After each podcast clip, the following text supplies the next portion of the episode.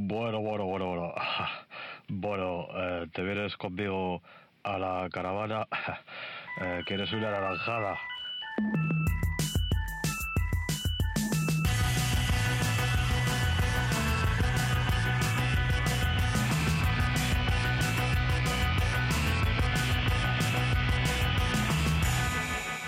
Escucha Error de Conexión. Un podcast trasnochado sobre estar vivo en el siglo XXI. Hola Andrés, Hola, Naum. ¿cómo estás? Muy bien, ¿y tú?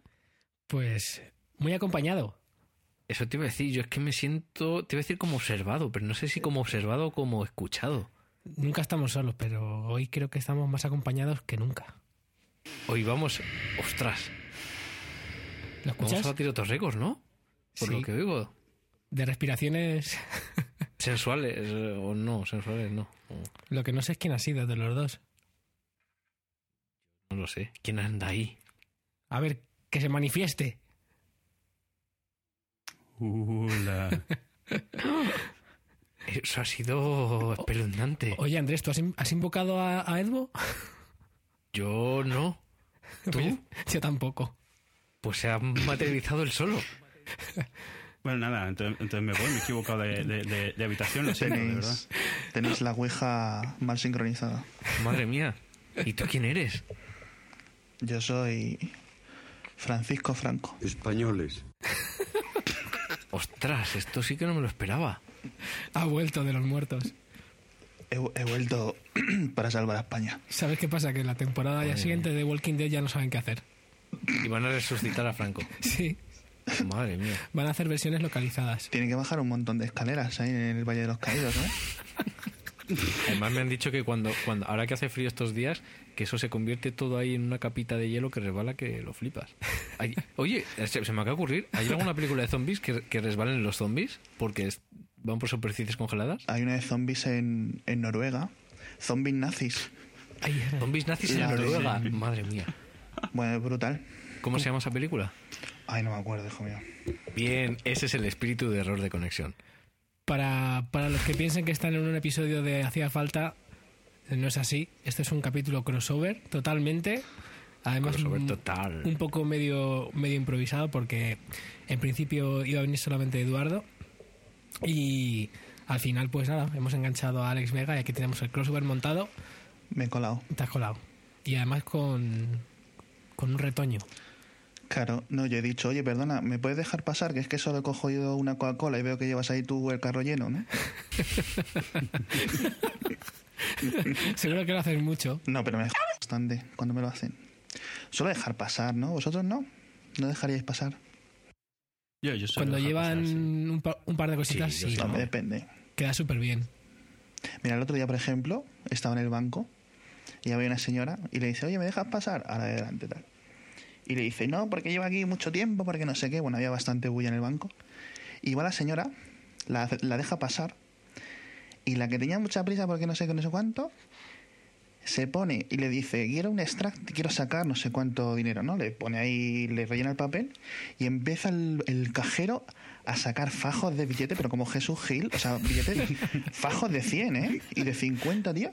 Se lo mete en una bolsa y está ahí, la de Dios, contando el dinero y se pira, tío. Se le coló por todo el morro y a lo mejor la otra persona iba a pagar el, el gas. Y le, se le, se le consiguió colar la mujer de Bárcenas o alguien, yo que sé, macho, madre Pues igual. Aquí no le ha pasado eso de que vas a un cajero, que vas además con el tiempo pegado y justo, justo, justo alguien se te pone de... o sea, Justo llega antes que tú por una décima de segundo y ves se que saca la libreta. libreta. Es un clásico. Y dices, pero ¿por, por qué llevas libreta en, en- en el siglo este que estamos ya? Que, en el 18 que estamos ya, ¿no? Por lo menos. Mm, El sí, 18 PM. Eh, claro. Yo tengo un amigo que tenía libreta para no usar la tarjeta de crédito. Como un, un mecanismo de autocontrol. Auto, autocontrol, a pensar que iba a ser algo más interesante como rollo conspiración o algo Sí, así. o que, te- o que tenía, o que tenía 150 años tu amigo. No, de hecho, es, es un poco más mayor que yo, pero tampoco. Yo creo que es lo que te decía. En realidad la tarjeta se le rompió y es súper vago y no la ha ido renovando, ¿no? Eso puede ser. Eso Claro. puede ser. Porque ya me dirás tú, llevar la, la libreta en el bolsillo de atrás, por ejemplo, ¿no? Que es como llevar un, un Samsung Note, ¿no? Pero va por ahí. el tamaño. Mm. Sí, un poco más pequeño que un Note, Sí, pero sí. sí. Esta tarde ya han hecho oficial lo de el CEO de Microsoft, que el otro día lo comentábamos Sí. y, y no sé qué pensar. No sé, de hecho no, no sé nada de este hombre. ¿Sabéis algo vosotros? Contextualicemos un poco. El otro día estábamos Sí, grabando pues, un programa. eh, es cacao con avellanas y leche, ¿no? Sí. Era, no, era leche, cacao y avellanas. Eso la, eso la nocilla, la Nutella es distinta. Es verdad. Un poco de seriedad, ¿no? Sí, es verdad. es verdad. Hombre, como nos podemos hablar de, de- de nocilla y Nutella, yo creo que es, ya podemos hacer el, resto del programa así. Yo creo. No lo sé, yo, pues mira, yo tengo una curiosidad. A mí durante casi 10 años me dejó de gustar el chocolate. ¿En serio? Pero como si fuera un chip en el cerebro. Te lo juro. Y, y, y, pero, Y hasta hace muy poco, ¿eh? hasta hace un año o algo así, no, he- no volví a probar. ¿y por qué lo, o sea, qué te llevó a volver a probarlo? O sea, ¿qué hacía que, que no podías comerlo y que de repente sí que podías? No lo sé, me daba asquillo. De pronto. ¿Mm? ¿No hubo ningún empacho? No lo sé, no me acuerdo. A lo mejor lo has borrado de tu cabeza por traumático. Claro, es posible, es una de las opciones que siempre barajé, ¿sabes? Digo, sé, a lo mejor tuve un accidente, me, me, me abdujeron los ovnis. ¿Te caíste en una marmita de chocolate? Pero, pero dejaste, ¿dejaste el dulce o solo el chocolate te pasaste No, el no, no, Tonic solo el, Cream o algo chocolate, así? solo, solo el chocolate. Qué cosas, ¿no? A lo mejor me abdujeron los, los ovnis y me llevaron a un planeta que había mucho chocolate. ¿Y, y fuiste, fuiste más infeliz durante esos años o más feliz? No, no sé, la verdad. Te da igual. Normal, ¿no? Principio del siglo XXI, ¿sabes? El chocolate. Y a mí si me quitas el chocolate yo no sé, ¿eh? A mí me matas. Que eres Melendi. Melendi vive en una aborigen constante. ¿Eh? ¿Tú no lo viste eso? ¿En un aborigen? Sí, sí, que lo dijo él. No me lo puedo creer. Es cuando sabes que, que por culpa de, de Melendi tuvieron que, que devolver un avión, ¿no? Que iba... Sí, sí, que la lió parda porque... Sí. Pues eh, luego, hablando del tema, ¿no? Pues eh, dijo que, bueno, pues que estaba en un momento muy complicado porque estaba en un aborigen de conciertos.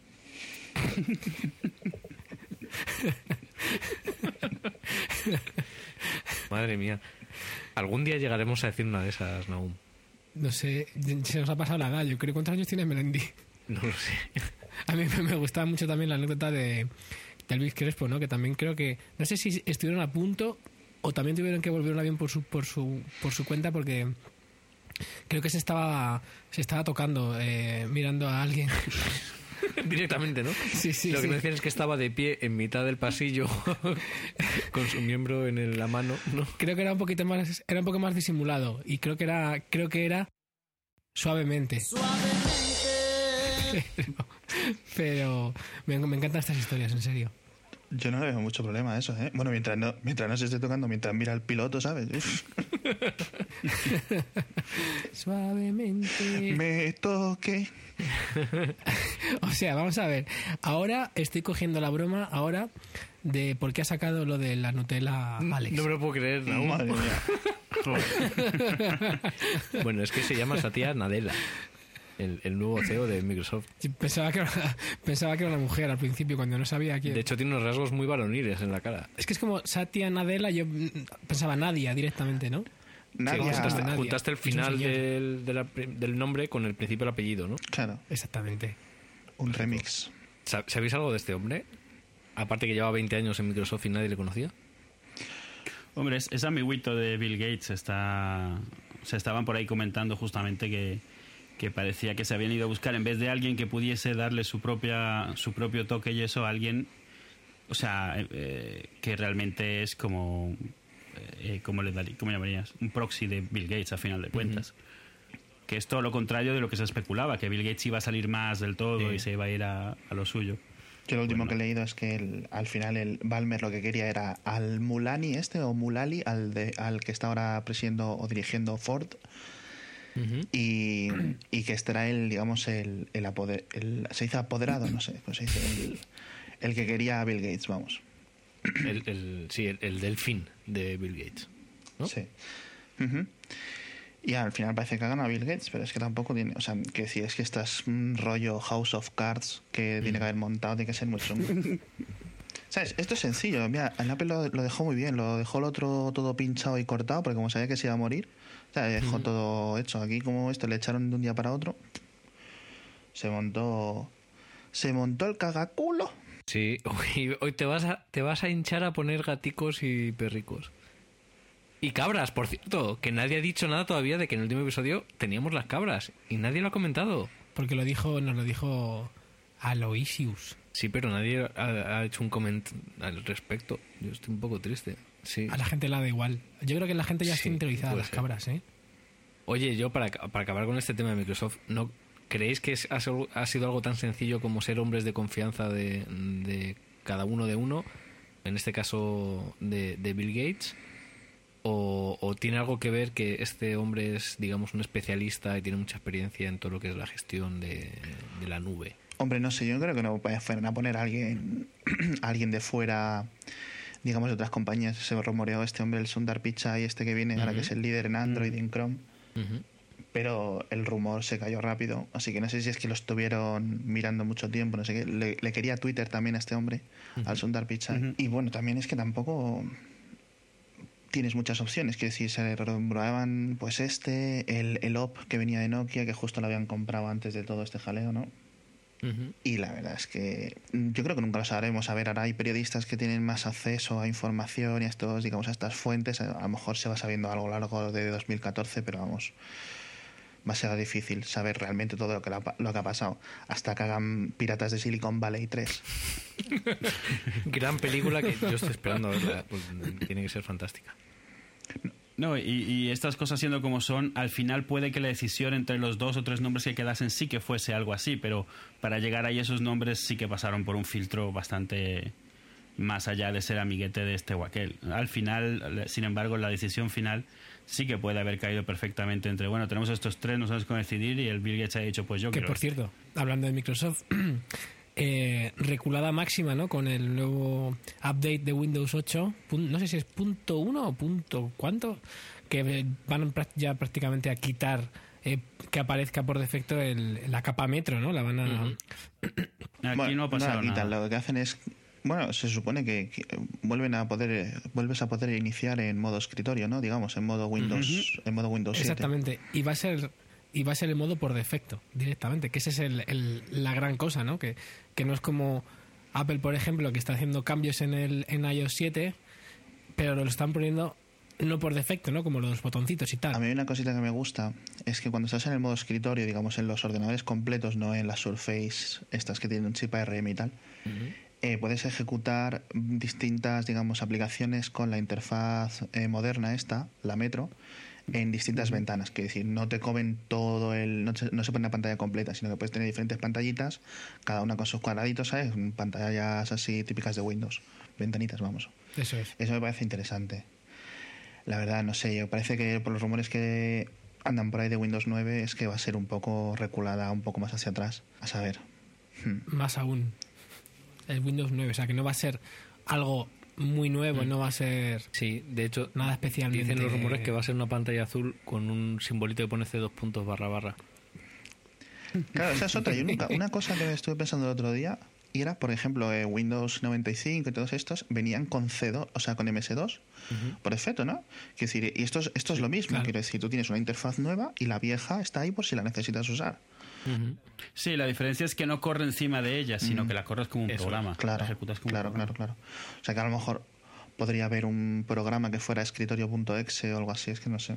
Pre- precisamente estaba estaba escuchando no sé pues creo que ha sido en el, en el, en el último y en el penúltimo episodio de, de Accidental Tech Podcast que mal hablo hoy madre mía eh, el Siracusa hablaba de que de que cuando salió el Windows al principio y tal pues que todavía la gente decía vale si esto es muy bonito pero lo práctico sigue siendo el terminal no para todo y había como mucho esce- escepticismo de que las ventanitas llegaran a ser tan productivas como era el terminal y según él ahora estamos en una dicotomía parecida pero con los sistemas de los smartphones como que según él será en el futuro eh, y que tienen que evolucionar algo un poco más potente y complejo sin dejar de ser lo que son ahora no pero me parece curiosa la, la- la analogía porque yo creo que todos vi- vivimos aquella otra de, de- del terminal y ahora vamos a vivir otra aunque no sé si lo tengo tan claro como lo tiene él Pero no lo tienes claro, porque, igual que no lo tenían aquellos que ya eran un poco mayores cuando la primera. eh. Claro. O sea, hay dos cosas que, que chocan aquí. Por un lado está que, que la gente ya está acostumbrada a usar algo y te cuesta mucho ver que cambia algo radicalmente por una cosa nueva. Y la otra es que cuando sale una nueva forma de usar las cosas, cuando el GUI en su momento y ahora con esas interfaces táctiles, todavía realmente no vemos el punto en el cual te hace clic y encuentran la forma en la que debe funcionar bien, la forma en la que finalmente está a la altura de lo que hacías antes. Eh, eh, y yo creo que todavía no la vemos y por eso también somos algo escépticos. Van poco a poco eh, y las cosas que se están haciendo exclusivamente para, para ese tipo de interfaces sí que las aprovechan mucho mejor. Pero nos cuesta mucho ver, pues yo qué sé, o sea, un PowerPoint, ver un Access, cosas así, no las vemos todavía en una interfaz tipo iOS porque las imaginamos como son ahora y las vemos como son ahora y, y obviamente eso no se traduce bien. Totalmente. Yo no puedo decir nada más al respecto. Tú, porque hasta que no te compres un móvil, no puedes hablar. Oye, ya que estáis aquí, ¿qué móvil me compro? No, lo estoy, no os riáis, lo digo de verdad. Venga, a ver, Alex, ¿qué le dices tú? Pues no sé, chiquillo, ¿qué usabas antes? Que está roto. No se ha terminado de romper, pero ya da sin- sin- signos de agotamiento físico y mental. Un Nexus S. Uf. Claro, tiene tres años. Es que por eso digo que hace mucho No, que no. Bastante te ha aguantado, ¿eh? Sí, yo sí estoy muy contento en ese sentido. Y se, la, la pantalla se me rompió hace un mes. Hasta entonces no me había dado un solo problema. Bueno, que por cierto, eh, Andrés, no sé si lo sabes, pero estás pidiendo consejo a Somos Post PC, que para los que no lo sepan es uno de los proyectos de, de Alex. En Twitter efectivamente somos arroba somos Post PC. O sea que desde esa, desde esa perspectiva, escúchale con la, con la atención que se merece. Pues con toda la del mundo. Depende del presupuesto. Es que al final esto es lo de siempre. Si, si el dinero no importa, lo que, yo lo, que- lo que le digo a la gente. No. Digo, si el, dinero, si el dinero no te importa, vas al Apple Store, te compras el iPhone y si en 10 días o 14 días no te gusta, lo devuelves. ¡Ey! Mira, nadie me lo ha planteado así de fácil nunca. ¿Ves? Lo- Los, los que sois usuarios de Apple os empeñáis en convencerme de otra forma y esta es mucho más fácil. Vete, te lo compras. Si en 10 días no te gusta, lo devuelves. Es que al no ser que al no ser que la líes con el móvil, o sea, que se te caiga o lo que sea, no te van a dar ni medio problema. O sea, menos que en un corte inglés. Otra solución, por la mitad de precio, tienes el Nexus 5. que ese Ah, es, ya, ya. es el teléfono que uso yo ahora mismo. ¿Y qué tal? Es- eh, a mí me gusta mucho. Tiene dos problemas que son los que vas a ver siempre, que son El la tamaño. cámara. Y la cámara. La cámara y la batería son un poco pestiño. El tamaño a mí me- molesta un poco porque soy una persona que usa mucho el móvil con una mano. O sea, casi siempre, 99% del tiempo lo uso con una mano. Y sí que, sí que me molesta el tamaño. Pero bueno, tiene muy poquitos bordes, muy poquito marco. Eh, y tienes 350 euros de primera mano. Acaba de salir en rojo hoy. Qué guapo. Mola un montón en Es rojo. perfecto para mí. Yo lo tengo en blanco. Y la verdad es que llevo un tiempo pensando vender mi, mi Nexus. No lo digo por no lo digo por ti. Pero Guiño, guiño. Mucha caer. gente, mucha Pero el blanco gente está muy chulo, ¿eh? Oye, ¿y la batería, que Andrés decía el otro día que a él le, le decían que gente de Android que las baterías de, de, de- de Apple o de los iPhones que eran malas, cosa que me, me No, sorprendió. no, malas no, que no noto diferencia. Ah, O sea, que no estaban diferentes, que eran igual, igual No. de malas. Sí. nada, más o menos andan, andan, andan a la par, ¿eh? Sí. O sea, lo que pasa es que, claro, al final para que estos eh, teléfonos, por ejemplo, el Nexus 5 tiene eh, 70-80% más batería en miliamperios hora contados que la del iPhone. Pero el iPhone tiene más restricciones, etcétera. Yo, como consigo que me dure mucho la batería, es con una aplicacióncita que me baja el brillo más de lo que el sistema me la deja bajar, con lo cual yo lo dejo casi, digamos, como si fuera un lector de pantalla de tinta electrónica, ¿sabes? y, y los negros se ven puros negros y claro, con necesitar un poquito me vale para cuando estoy en casa, cuando salgo a la calle le subo el brillo al tope. Pero con esa con esa aplicacióncilla que bajas el brillo tal, si no lo meneas mucho, la batería me dura bien. Luego, otra opción es eh, Samsung es súper agresiva con los precios y da un cheque de 100 euros que te lo hacen por transferencia bancaria cuando te compres un Galaxy 4, o sea, un Galaxy S4 o un Note 3. Entonces, el, para mí el mejor móvil de 2013 de Android es el Note 3. Ujú. Sí puedes pasar dos problemas que tiene. Uno es el tamaño, que es más pequeño en general que el Note 2. Simplemente la pantalla, la pantalla sí es más grande, pero el tamaño del, del terminal, digamos, es más pequeño. Y, el, y la interfaz de Samsung, que tiene cosas buenas, cosas malas. Tal. Para- en, en mayor parte cosas malas.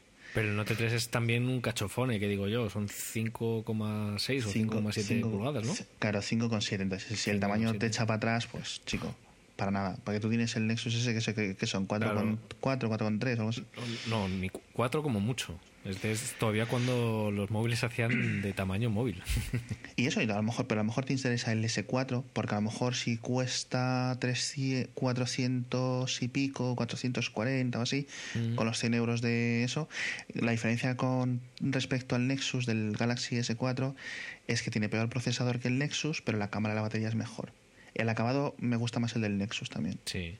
Yo, lo, lo que me pasa con el Samsung, después de la experiencia de ese teléfono y trastear con, con los de otra gente, es que tiene ese, esos colores saturados chinos. Sí, brillo, el brillo ese. Sí, ese brillo horrible. Estuve leyendo que es Sí. porque al final usan Pla- todos los mismos plásticos, por ejemplo, Apple para el 5C o para los iPods o Nokia para los Lumia, usan los mismos tipos de, de o sea, el mismo tipo de plástico, simplemente eh, Samsung para bajar un poco de costes y peso le da usa un grosor más finito. Y, y aparte luego le mete más finito el, el plástico, el policarbonato este, de menos grosor que Apple y que Nokia. Y aparte luego le da una capa de, de glossy, que a mí la verdad es que me echa para atrás. No, no está bien. Otra opción que ha salido ahora nuevo dentro de Android es el, el Xperia Z1 Compact, que es más o menos del tamaño de un iPhone. Ese te lo recomendaron, ¿verdad, Andrés? Sí, bueno, ese lo, eh, lo hablamos tú y yo porque justo acaba de salir, el- porque a mí el Z1 me parecía un teléfono bastante chulo.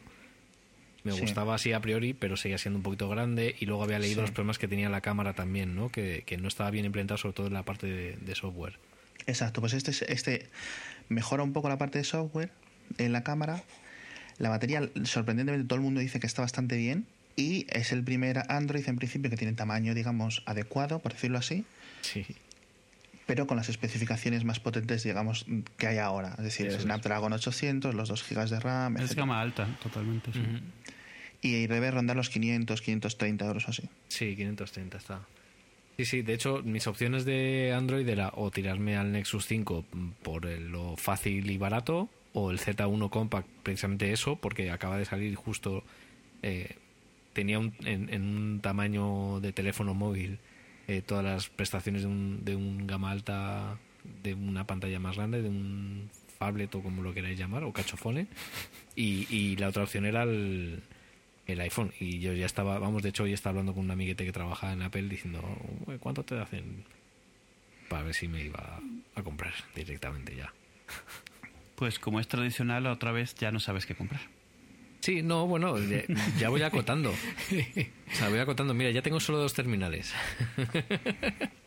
está bien, está bien. Esta trama da más vueltas que el humo negro. Pues sí, pues sí. Y, oye, hasta me llegué a plantear, lo que pasa que el, me da un poco de cosica, el Nokia por la cámara, que la verdad es que es espectacular. Estuve trasteando con uno. Uf. No sé si lo habéis probado vosotros. El 1020. Sí, el 1020, claro. Yo el 1020 a mí me gusta. El problema luego, pues eso, al final las aplicaciones son las de Windows Phone y siempre están un poco así. Claro, están bien, pero te falta un, te falta un día vas a decir me cago en la mar, ¿sabes? Sí. Y, y la verdad es que con este tipo de gastos de móviles, pues es mejor ir a lo seguro. Por otra parte, a mí, por ejemplo, comparado con la cámara del iPhone 5S, prefiero el 5S, no porque la calidad tiene mejor. Por ejemplo, el 5S tiene dos cosas a su favor, que es balance de blancos y de color en general es bastante mejor el 5S y luego que el 5S tiene aparte de la grabación esta de 120 frames por segundo que está muy bien Muy bien. puedes sacar fotos pero o sea como una reflex. No te exagero no te exagero. Como un sin embargo con el, claro sin embargo con el, el- el- con el Nokia 1020 foto. Foto. Ah, más o menos con esta cadencia.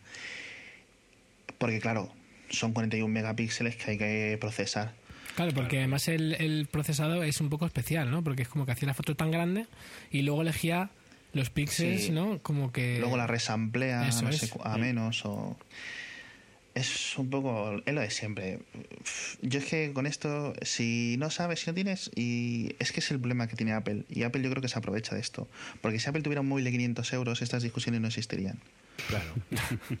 Exactamente. pero bueno el caso cómprate un par tío en el corte inglés devuelves al siguiente el que te salga el pijo tío Yo lo haría así. Es- la, la, la opinión más realista que te han dado Totalmente. desde que estamos grabando esto. Y yo lo agradezco, no sabes cuánto lo agradezco. Además te lo ha dado alguien que, que, sabe puede- de lo que habla. Se podría decir que es muy agnóstico. Porque tiene de todo y sus motivaciones son altas. Pues ese es el problema, es más fácil que te guste algo mucho y dejarte llevar. Es más fácil. Mm. Claro, porque te lo compras todo y ya te da igual lo demás. Hombre, lo es más fácil de- desde luego es acomodarse, ¿no? En, Claro, a eso En voy. la o sea, es, es más fácil porque no tienes que tomar decisiones.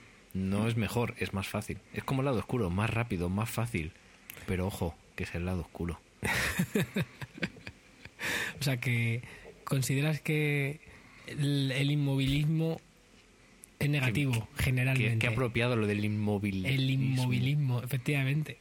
No, no, no, no es inmovilismo, es simplemente que si solo usas una marca mm, y compras todo lo que ellos tienen y no, ni- no prestas atención a lo que pasa fuera de esa marca, pues pues eh, con muy mal, no te enteras de lo que pasa, no no no, no eres consciente, no, no lo disfrutas. Lo que pasa es que es complicado, ¿no? Porque p- fíjate en tu caso, ¿no? Tú te quieres comprar Ya, un, mo- ya, un móvil nuevo y dudas porque es una inversión de dinero, pues relativamente considerable y, y algo que usas todo el rato, todos los días, vas a tener que aprenderlo otra vez, más o menos cómo es. Nah, eso no me preocupa. a mí eso no me preocupa. Yo soy un tío lanzado.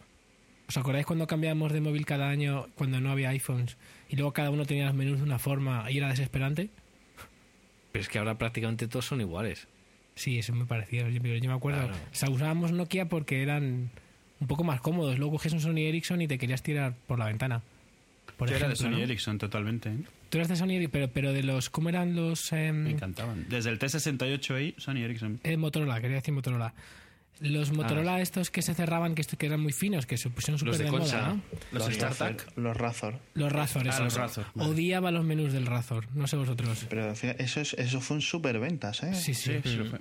Eh, De hecho, era, fue superventa, era superventas justo cuando estaba cuando salió el iPhone, ¿no? O poquito antes. Sí, sí, Poco sí. antes, yo creo. Más o menos, ¿no? Es Yo que- creo que un par de años antes, quizás. Sí, luego sacaron, ¿te acuerdas que sacaron uno que le llamaban en vez del Razor el Rocker que tenía iTunes? Sí, bueno, ese fue el que presentó Jobs alguna vez con un poco de vergüenza en la cara, como diciendo, bueno, esto no es lo que teníamos en mente, pero bueno. Pero el Razor todavía era la tarjeta entera, ¿no? Si no recuerdo mal. No, no era la, la SIM recortado, el chip solamente, era toda la tarjeta. Sí, claro, es que lo de Claro. las microSIM es de hace tres o cuatro años, ¿no? Yo Sí. el primer móvil que conozco de microSIM. No, se refiere No, a la no, no. tarjeta tamaño La- tarjeta de crédito. Exactamente. Ah, hostia, tío. Claro, claro, claro. Yo, yo, ju- yo mira, el No, yo primer creo que no, yo móvil- creo que ya usaba la, la- el primer tamaño recortado, ¿eh? Sí, sí, sí. Porque yo recuerdo comprar un Motorola a finales de los 90 con Moviline Sí. y era un Motorola de estos, digamos, normal, un Candy Bar, eh, con los- las teclas delante, encima de la pantalla tal, normal, y tenía ya SIM normal, ¿eh? Yo no recuerdo haber tenido una tarjeta. No sé, no me suena, ¿eh? No, sí, estoy viendo y utilizaba una tarjeta recortada. Yo sí recuerdo haber insertado tarjetas enteras en, en, en amenas, creo que fueron. Así como en plan, como, como si estuvieras pasando la tarjeta de crédito para pagar. Así, como un, data, como un datáfono, tal cual. ¿Pero se quedaba luego en la tarjeta dentro? ¿o ¿Cómo Sí, sí, eso? totalmente. Se quedaba Sí, sí, dentro, sí. ¿no? Sí, lo debo tener por ahí en algún sitio escondido. Qué fuerte. Yo, te- el- yo tengo otros varios, varios teléfonos por ahí. ¿Vosotros gu- guardáis también alguno así en plan museo? Sí, mira, yo, eh, yo tengo el... Quiero, estoy buscando para coleccionar todos los modelos de iPhone. De momento tengo el 3G, que es el segundo modelo, y tengo apalabrado un 2G, que es el primer modelo, para que me lo, me lo vendan, a, me lo dejen a buen precio. Tengo el 4, que es el primer iPhone que me compré yo. Hmm. Y luego tengo por ahí en el cajón tirados, pues, mogollón. Y luego así decentes de los nuevos, pues un HTC Magic, un Lumia 800, un Galaxy S3 sin usar, el Nexus aquí delante. No sé, la verdad es que al final acabas haciendo un cajón lleno de mierda que no, que no vale para nada. Y cables a millones, claro, por supuesto. Sí, por supuesto. Aquí la, la, la niña y ahora el niño también tienen cada uno de ellos como cinco o seis móviles viejos que los usan para hablar. También tienen una calculadora que la usan para hablar, pero bueno. Todo lo que, todo lo que tenga botones para ellos es para hablar. Claro. Lo de los cables es, es horrible, pero lo que también es tremendo son los, los cargadores también. Madre mía. Que bueno, hay algunos que más o menos los tienes ubicados, ¿no? Los de Nokia se reconocían. A otros se ponía la marca fácil, pero de muchos cacharros, no solamente hablo ya de, de- de móviles, el cargador es marca cualquier cosa, el conector es parecido a... todos Son todos A iguales otro. y nunca sabes cuál es el que tienes que usar. Uf, odio Pues los a- cargadores. A, a mí, en la última mudanza, o sea, de repente me encontré con una caja llena de, de hubs USB, de, de- de- así, de muchas cosas USB con cargador, y en el otro un montón de cargadores. Dije, bueno, a ver qué tal. Enchufé un hub, enchufé el cargador, le entró bien, se encendió la luz, digo, ah, de maravilla. Le enchufo el, el adaptador inalámbrico del mando del Xbox 360 Sí. y nada más hace- se enciende y se apaga. Y ya está. Así que tengo la caja todavía sellada, no sellada, cerrada con todo y me he comprado un hub nuevo. O sea, me he comprado. ah, Porque no, no tengo ni idea. Como todos usan conectores muy parecidos, pero Claro. de voltajes totalmente diferentes. Ese es el tema. Claro. Es que te, te puedes cargar el cacharro directamente. Sí, tengo, tengo carcasas de disco duro que no me atrevo a usar para no petar el disco duro. Entonces tengo que comprar carcasas nuevas para usar los mismos discos. Vamos. Porque la, la- la ventaja de usar un transformador, aparte de, de- de lo que ello implica para el diseño en sí del cacharro, obviamente imagino que tiene que ver con la capacidad de distribuir el cacharrito en cualquier parte del mundo con un adaptador simplemente no distinto, ¿no? No, pero es costes, o sea, te sale te sale mucho más barato poner una entrada de, de corriente directa de 5 voltios de, de los que sean y, y ya el cargador lo, lo consigues en cualquier sitio tirado de precio. Si no usas eso, sin un cable como por ejemplo, no sé, el Apple TV o, o un AirPod Extreme, pues tienes que integrar una fuente dentro que sea universal, que convierta. Es siempre más caro que un cargador genérico chino. O sea, vamos, que, que al final... Pues lo que pasa es que luego también te lo, te lo encuentras en cacharros que no son tan baratos, ¿no? Y, y dices, bueno, pues no sé, prefería pagar 50 euros más o lo que fuera, ¿no? Por, por tener un, el transformador dentro, no sé, es, es una pesadilla. Además luego para enchufarlo siempre nu- nunca caben en, el, en la regleta, es una pesadilla. Oye, y te quería preguntar a ti, Eduardo, Mm. ¿cómo vas con cómo vas con la nueva versión de uno de mis programas favoritos? Soleol. Soleol. Soleol. Soleol. Muchos fans de Soleol en el mundo Bueno, entero. por lo visto esta semana se enteró medio Twitter de lo que significa el nombre. Yo que pensé que esto era del dominio público. Ya ves, yo también. Yo que lo dije por aportar algo de sazón, algo de datos. Y, y ha empezado la gente, ¡ay, yo no lo! Oh, Se me había ocurrido". fuerte. Digo, hombre, es un poco chorra el nombre, vamos. Yo me enteré en el anterior, en el anterior, en la anterior ronda de gente despistada. Pero es curioso porque yo creo que casi todo el mundo que nos lo bajamos, de, de lo primero que pensamos es ¿y qué significa esto? Sí, porque el nombre no tiene sentido. ¿No? Aparte que no, no ves ninguna pista por ningún lado. El icono es Pepito Grillo, Soleol. Es que el, el icono es tu conciencia. No sabes para qué Eso, estás eso sí lo pillé. Eso sí lo, eso sí lo pillé. Pero claro, al principio te quedas un diciendo, bueno, pero ¿tiene alguna relación? ¿Me estoy perdiendo algo? Efectivamente, te estás perdiendo algo.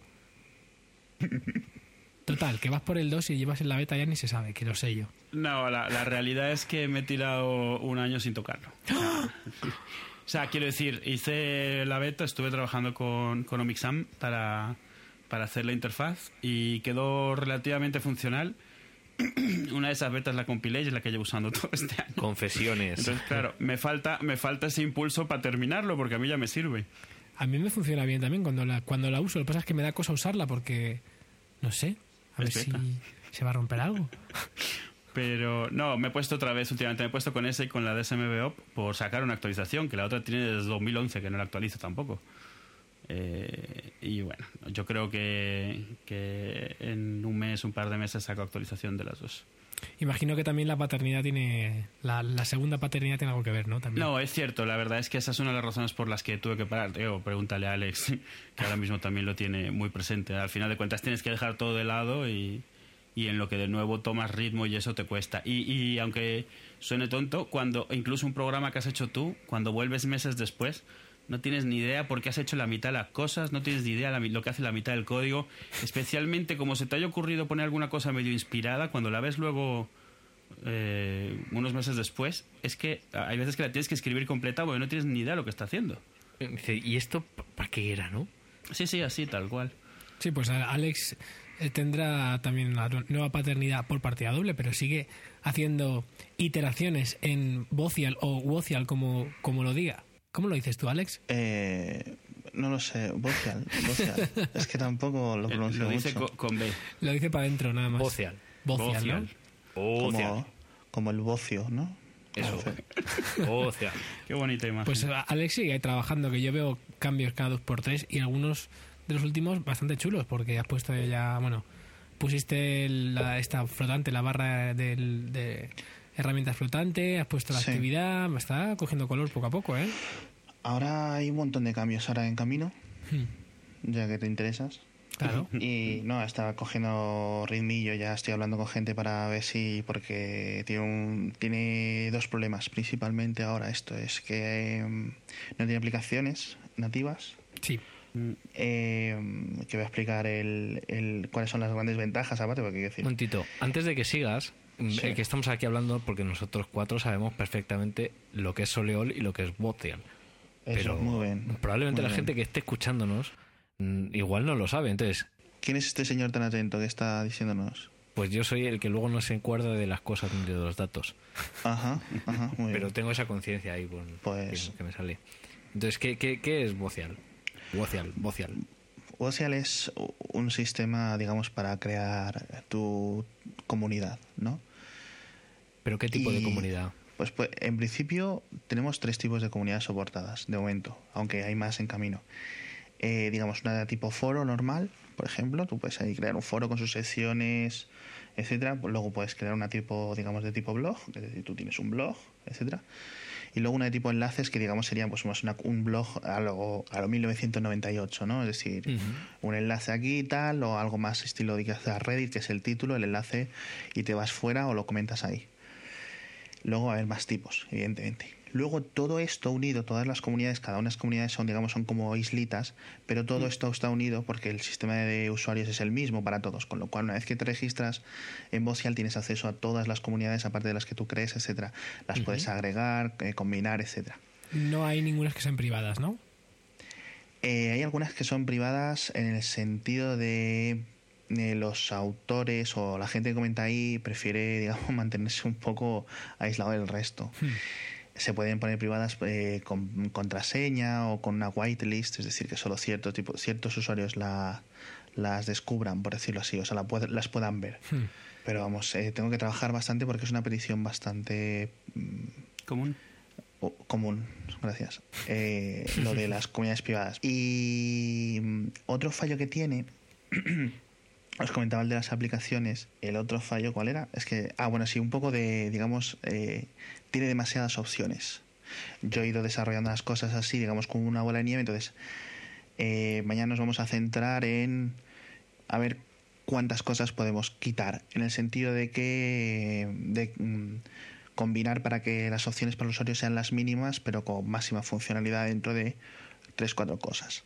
Y la verdad es que lo de las aplicaciones no es tanto porque estén los móviles, porque la aplicación web eh, móvil está bastante bien, sino porque si os habéis fijado, usamos de forma distinto, por ejemplo, Facebook en el ordenador o Facebook en el móvil. Facebook en el móvil es, yo lo abro si tengo una notificación. Claro. Sí, sí. Entonces las notificaciones son lo que hace que la gente esté todo el día chuclún, chuclún, chuclún. Porque si no, ¿para qué les vas a abrir tu Instagram? Es porque te llega una notificación o entras, miras un poco así las fotos y no volverías a entrar en una semana. Bueno, eso, según, eso tú. Bueno, quiero decir, Claro.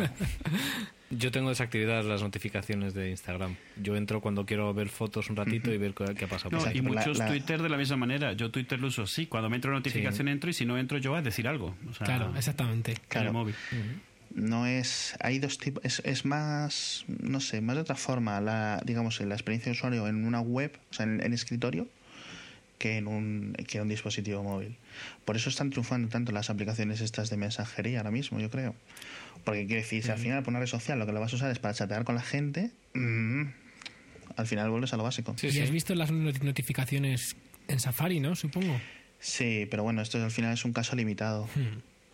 dentro de Safari dentro de MacOS X no No Sí. sé- Sí. Con lo cual está, va- en- miras en Analytics y está bastante eso. Tengo un mogollón de usuarios móvil, porque la gente es, es principalmente gente joven la que entra. Incluso sin tener un cliente. Sí, que esa es la coña.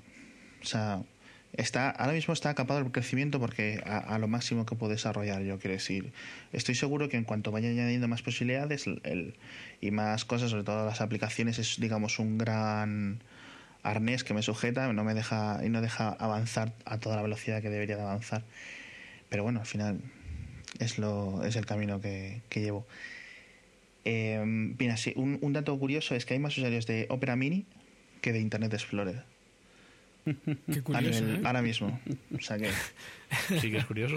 Opera Mini, o sea, ya no Opera Mobile, que es el completo, tal, no, Opera Mini, que es esta versión No. capada que no vale para nada. Que me da muchos problemas, porque la verdad es que no soporta muchas cosas y tengo que andar haciendo. un Opera, Opera de- Mini no era el que hacía, el que usaba un servidor intermedio para Eso es. convertir Exacto. las webs y eso. Sí, sí. sí, Sí, sí. Madre exacto. De hecho, yo me acuerdo que se lo, yo se lo recomendé a mi padre cuando yo le, le- le cedí a él en herencia el, el iPhone 3G, eh, porque él al principio no tenía tarifa de datos o algo así. Lo, lo- creo que lo tenía durante un tiempo sin tarifa de datos, pero quería poder mirar el correo en algún momento y tal. Entonces, para ese tipo de cosas, le, le- le dije que usara el Opera porque consumía poco, claro, porque tenía ese proxy intermedio ahí para reducir la calidad. Pero Sí. vamos, era, dele- era deleznable. Sí, sí, o sea, es que encima, el, eh, por ejemplo, por decirte una cosa, el JavaScript que ejecuta es un subconjunto del JavaScript total. Es decir, tú puedes tener una cosa que es que abra un menú y Opera Mini decide no abrírtelo porque no soporta esa función JavaScript, por ejemplo. O sea, cosas raras. Ya olvídate del HTTPS, o sea, olvídate de entrar a PayPal a través de, de Opera Mini, porque es que Opera Mini entra en tu PayPal, lo ve todo y te lo vuelve a enviar a ti. O sea, que es Madre que no hay ningún tipo de, de seguridad intermedia. Niños, no uséis Opera Mini en casa. Ya para qué, ¿no?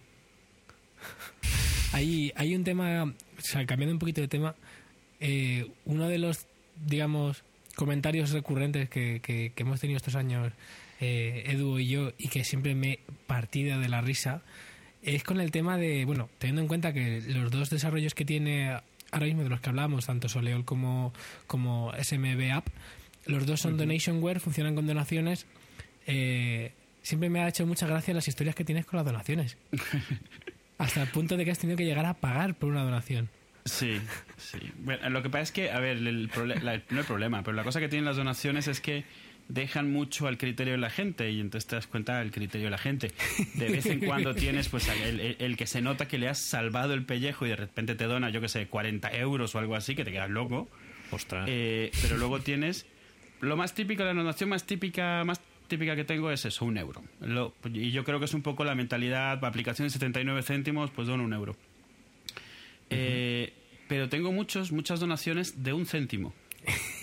Donaciones de un céntimo. Donaciones de un céntimo que, vamos, el tiempo de hacerla de quien la ha hecho ya tiene que valer más, pero la cosa es que PayPal me Mucho cobra más. comisión por una donación de un céntimo. Porque no llega ni al mínimo de lo, bueno, ahora ya, ya no lo hacen porque directamente no me las dan, pero, Claro. pero hace eso, hace un año, un par de años, si me da alguien me hacía una donación de un céntimo, yo tenía que pagar 35. O sea, el, el- haberle arruinado. O sea, esa- Sí, sí, no, y además era gente que luego te mandaba un mail y te decía, hola, he hecho donación al software, no me funciona no sé qué, ¿sabes? Y, y esperaba, yo qué sé, tres horas de soporte técnico personalizado eh, para resolver un problema que al final resultaba que es que había bajado el programa, pero no era para lo que él quería, pero es que ni había leído para lo que era, bueno, Y yo me pregunto, ¿qué pasa por la cabeza de alguien para donar un céntimo? no lo sé, pero me gustaría verles en persona y tener un par de ¿Un comentarios. céntimo o un centavo? de dólar, digo. ah, lo que pasa es que me llega un céntimo de euro y no sé si es un centavo, un céntimo, no sé qué es lo que han donado. Realmente a mí me llega todo traducido a euros, pero me llega un, centa- un céntimo de euro. Pero vamos, eso significa que esa era la mínima cantidad posible, porque dudo que hayan donado tres céntimos en- de, de euro, de, de dólar, dos Sí. céntimos Pero- de dólar. Pero ¿por qué? ¿Alguien sabe cuál es el alguien sabe cuál es el PayPal de Alemania? Les podemos arruinar así, ¿no? Empezamos a bombardearles un montón de micropagos de un céntimo. Tres meses después ves a Merkel ahí llamando a, a Rajoy para pedir dinero. Esto es por los pepinos, ¿verdad? Eso era por lo de la, la Ecoli, ¿no? Sí. Y, y hay mucho así, de verdad. O sea, y, y hay mucho. Yo, yo tengo en el programa un, un checkbox que marca si dices he donado. No hay otra forma de control. Eh, eh, Pero lo- ah, cuando ponen he donado, a mí me avisa. No, no manda ningún tipo de dato privado ni nada, sino que me dice una persona ha marcado he donado. Eh, Y, y yo hago la comparación más o menos, la, la proporción de gente que ha marcado la, la cajita contra la que ha donado es casi de mil a uno, más o menos. o sea, literalmente. Madre o sea, mía, es, esto es es como- espectacular la cantidad. Y, y gente que marca he donado, a veces me manda mails diciendo, "Ah, he donado no sé qué. Tú ves ahí en tu histórico, no tienes una donación los últimos tres meses. Bueno, vale, a ver ya. Esto es como la gente que vota al PP frente a la gente que reconoce haber votado al PP, ¿no? Mil a uno, más o menos. Sí, exacto. Pues, Qué bueno. Es, es que me parece increíble que la gente done un céntimo. Sí, es, a mí yo no lo termino de entender porque el trabajo que te tiene que costar algo así, pues estoy seguro que no te deja así tal cual. O sea, tienes que ir a la web o algo, porque yo no sé, un céntimo. Yo creo que es más desconocimiento, ¿no? Es posible, yo es de posible que, que, le va a diga, a esa... "Eh, estoy cumpliendo, pero vamos, este Pero- seguro se está haciendo millonario en mis costillas, con un euro Sí. tiene que chuta. Yo qué sé. Millonario. Un céntimo, de verdad. Un céntimo, Yo no, no- es que no entiendo. Sí, tengo pantallazos compartidos ahí de la notificación porque siempre me les quedo mirando como diciendo, ¿serás cabrón? Porque es como, para esto no hagas nada. Hay miles que no hacen nada, no hagas nada. O sea, estás tomándote el trabajo de dejarme claro que no merece tu, mi- eh, tu dinero mi aplicación. Y el, el dinero suele venir de algún... Las donaciones suelen venir de algún país en concreto en, en su mayor parte o... No, eh, alguna vez hice la métrica. No es fácil porque PayPal no te lo pone nada fácil. Eh, Pero estuve viendo y no, realmente no. Sí que me llegan de todos sitios, o sea, de, de- de Grecia, Inglaterra, Estados Unidos, Australia, Nueva Zelanda, eh, sitios que asumo que son países asiáticos. eh, Tierra Media. pero no hay un patrón así. De hecho, de, de España me llega muy pocos. Yo pensé que me llegarían más. Es cierto que la aplicación no está en español, sino en español e inglés. Pero por el solo hecho de que yo la estoy haciendo aquí, siempre asumí que no, nada, nada. Y tampoco me llegan más de Estados Unidos, que sí que me asombra bastante. Porque, no sé, siempre tenemos esta impresión de que allí se usa más en general de todo. Y no. Me lleg- lo que sí me llegan es muchas donaciones. Las donaciones que son como sustanciales, y estoy hablando más de un euro eh, me llegan de empresas, o sea, de, ¿Qué dices? de- se ve que de gente que lo usa para currar y que le ha sacado de algún problema o le ha ayudado y, y lo reconoce. Y mucho, sobre todo... Pero aquí no hablas de Soleol, ¿no? ¿Eh? Ah, desde otro, ¿no? Desde, No, de SMBO. Claro. SMBO es un programa que te vu- vuelve a poner Samba en MacOS 10. Sam- Samba lo quitaron de MacOS 10 con Lion, puso su propia forma de convertir ficheros, pero si tenías a lo mejor una, un Media Center o si tenías unos PCs o si tenías, yo que sé, un Linux, de repente ya no podías compartir discos con ellos de tu Mac porque el protocolo que adoptó MacOS 10 era mucho más moderno y todas las cosas viejas utilizan otra cosa. Entonces, mucha gente, por ejemplo, lo tenía, tenía una impresora multifunción de estas que escanea red y esas escanean a un disco de Samba. No reconocen la nueva versión que utiliza MacOS 10 o la que utiliza, de hecho, Windows 7. Eh, entonces, a esos, eh, de esos, esos son, el, eh, fuera del usuario de Media Center es el que más tengo. Gente con una impresora multifunción. Y me pongo a buscar en internet y en muchos foros de, de Xerox, de Canon, ahí están mencionando mi programa de cómo evitar el problema de que actualizas al Lion y ya no puedes escanear. Y, y mucho pues de XBMC o de Plex, eh, de gente que lo utiliza para compartir donde tiene las pelis, donde tiene las cosas en su Mac para verlas desde, desde, otra, desde otra máquina en la red. O sea, es cierto que SMBO resuelve un problema que suele ser más de trabajo, mientras Sí. que Soleol es más de ocio. Y, y es cierto que las donaciones de SMBO son, han sido, no sé, 500 o 600 veces más que las de Soleol, aunque Soleol tiene casi 5 años más que de, de existir. Eso te iba a preguntar, que, que, que imaginaba que te había ido mejor con las, con las donaciones con el, con el otro, sí. Y para el que no lo sepa, ¿qué es lo que hace Soleol? Eh, Soleol es eh, un, eh, un buscador de subtítulos para películas bajadas de internet que, a ver, yo lo hice porque en su momento estaba hasta las narices de bajarlos. Yo normalmente no uso subtítulos yo mismo, pero no sé, mi madre ve cosas en la tele, gente que venía a casa veía series, etcétera. Entonces yo siempre bajaba subtítulos en inglés y en español. O yo los bajo, bajo en inglés para poder ver en silencio un programa mientras hay gente en el salón dormida o lo que sea, ¿no? Y me jodía mucho estar teniendo que buscar subtítulos y los bajabas y sobre todo no estaban sincronizados, eh, la calidad era ínfima. Entonces hice un programa que lo que utiliza es una como firma digital. Eh, cada vídeo que tú bajas, tú le puedes ejecutar un- un- una función, un algoritmo, que te da una firma única. Esa firma, eh, eh, trabajando con una, una web que se llama Open Subtitles, eh, hay una API que permite subir esa firma asociada a un vídeo y a un subtítulo de manera de que te enseña los, los subtítulos linkados. ¿Qué significa que está linkado? Que alguien ha dicho, este subtítulo está sincronizado con este vídeo. ¿Vale? Entonces, aunque hayan 26 subtítulos para un episodio de, digamos, Perdidos, que es cuando empezó el furor por las series y bajarlas y tal, Sí. eh, Soleol te muestra preferentemente los que están sincronizados. Y de esos a ver, se pone a ver cuáles tienen mejor votación, cuáles se han bajado más veces, cuál tiene, eh, de, de hace cuánto es un subtítulo. eh, los muy viejos no tienen la misma preferencia que los de hace la mitad de tiempo, digamos, porque los muy viejos son los primeros que salieron y seguramente se le, están fatal. eh, porque cuando sale el primer día o el segundo día suelen estar traducidos por Google o cosas así. Entonces aplica una serie de criterios y te baja automáticamente los subtítulos. Y eh, bueno, ese API es abierto, con lo cual han salido muchos programas. Hace poco se volvió muy popular una que se llama Subtitles. Eh, La diferencia que tiene Soleol es que además también te permite subirlos, porque obviamente esto depende de la gente eh, encontrando subtítulos y diciendo este me vale. Eh, entonces te permite subirlos y asociarlos. ¿Por qué? Soleol, además de darte los enlazados, los que tienen la firma esta, digamos, también te los busca por nombre. Entonces, si encuentras uno por nombre, que es el que, el que, que- vale bien, que está sincronizado, pues tú mismo lo puedes subir y el, la siguiente persona que llegue con ese vídeo va a poder bajarse el subtítulo correcto sin tener que estar partiéndose la cabeza. Y lo bueno que tiene la versión nueva, que no he lanzado todavía, es que te permite previsualizarlos. Entonces, si tienes seis opciones, puedes ir viendo cada uno de ellos y bajar el que más te, más te mola. Fantástico. Fantástica herramienta. Es muy guay. Yo me acuerdo que, que, bueno, yo siempre, o sea, se lo, se lo he pasado, se lo he, digamos, presentado a muchísima gente y, y hay gente que dice, como que dice, ah, vale, pues, está bien, ¿no? Pero como que tampoco le ven eh, así como la comodidad y dices, es que tú no te has bajado, por ejemplo, Seinfeld entero y que te haya bajado todos los subtítulos en unos minutos y tú tomándote una caipiriña, por ejemplo, ¿no? Que es lo que todos hacemos cuando se bajan subtítulos o cuando se está cargando la cinta del Atari, por ejemplo, ¿no?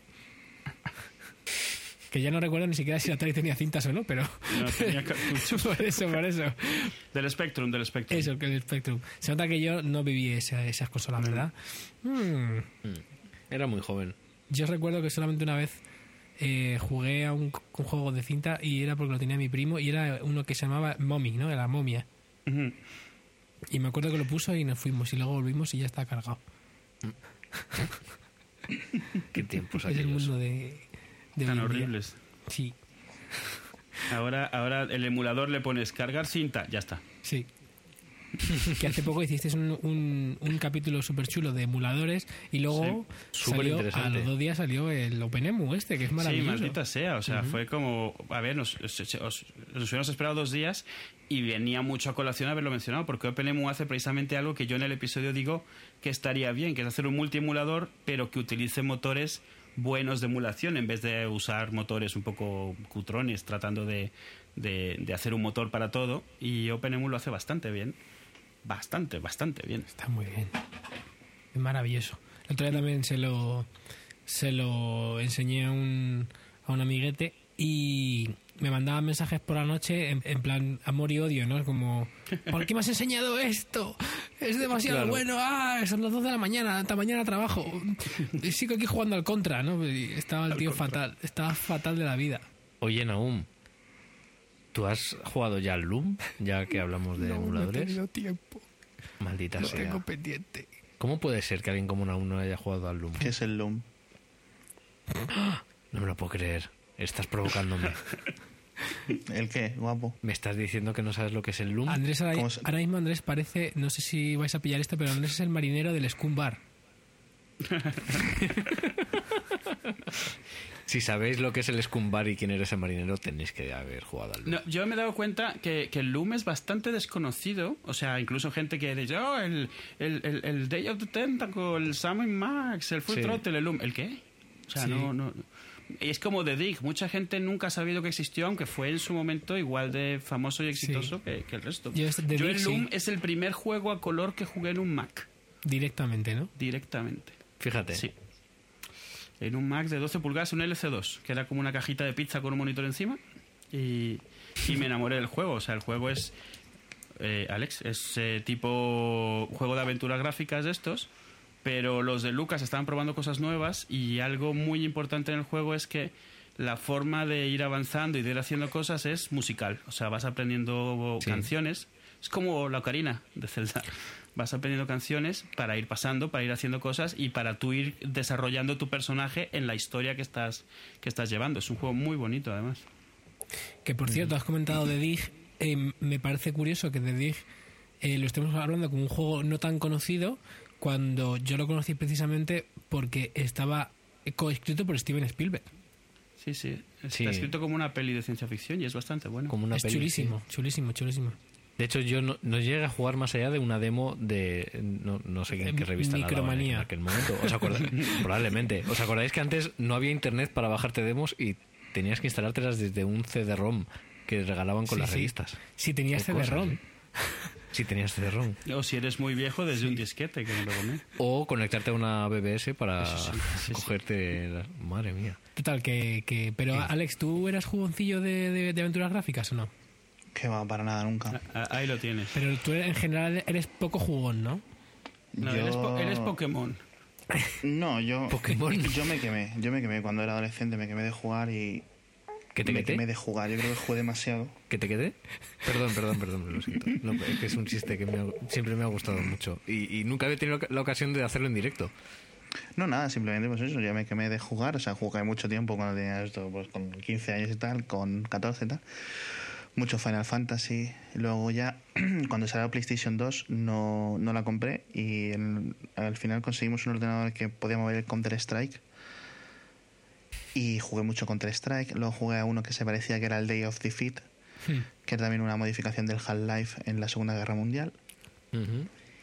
Y jugué tantísimo que, y yo creo que poco después ya dije, "Ah, mira, el, el ordenador para hacer cuatro cosas y, y ya me compré una consola. Y Pero, hasta pero todo poco- esto es de 10 años antes que eso, ¿eh?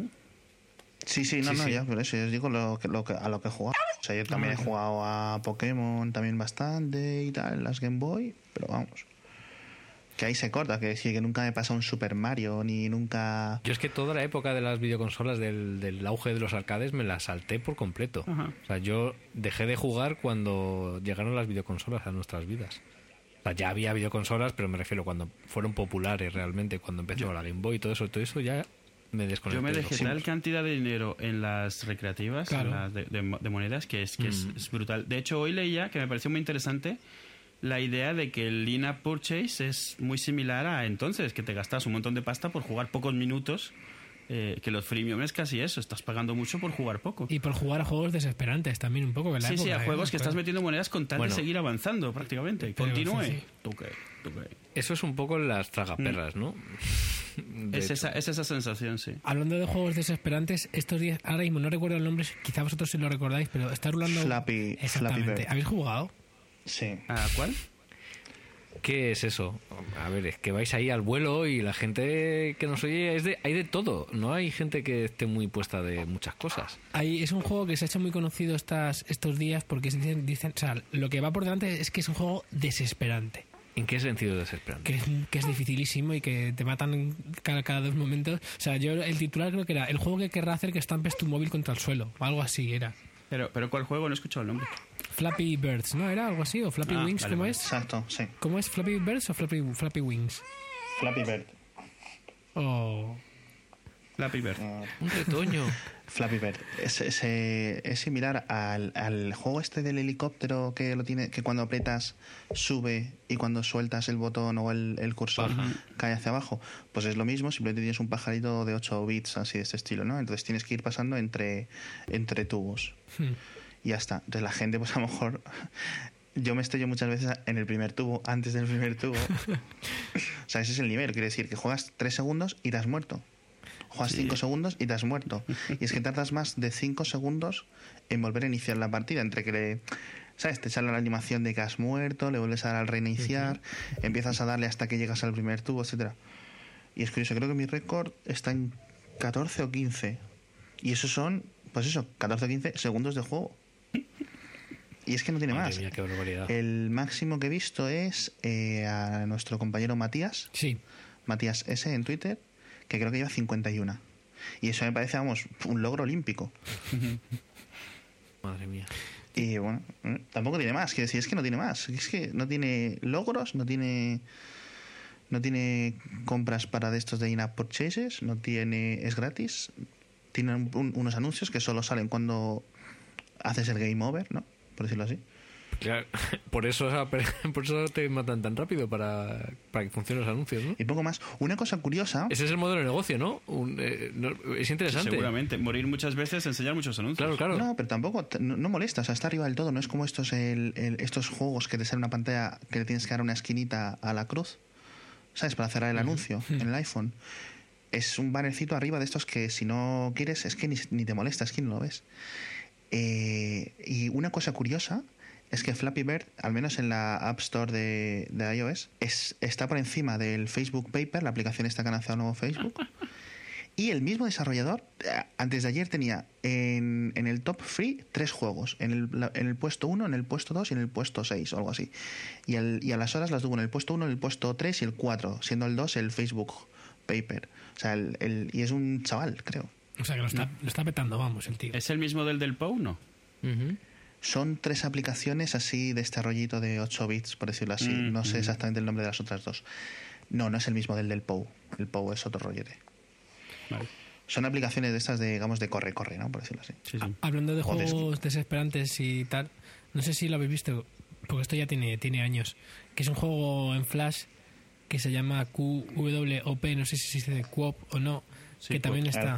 Sí, lo habéis visto, El- ¿no? el- Que es- para los que no lo han visto, es un juego absolutamente ridículo en el que un mon- monigote tienes que hacer que corra hacia- pulsando las teclas Q, W y OP en una secuencia correcta, en un ritmo correcto y tal, y si Exacto. no lo haces bien, el tío va perdiendo el equilibrio, tiene unas físicas ahí un poco extrañas y muy bizarras.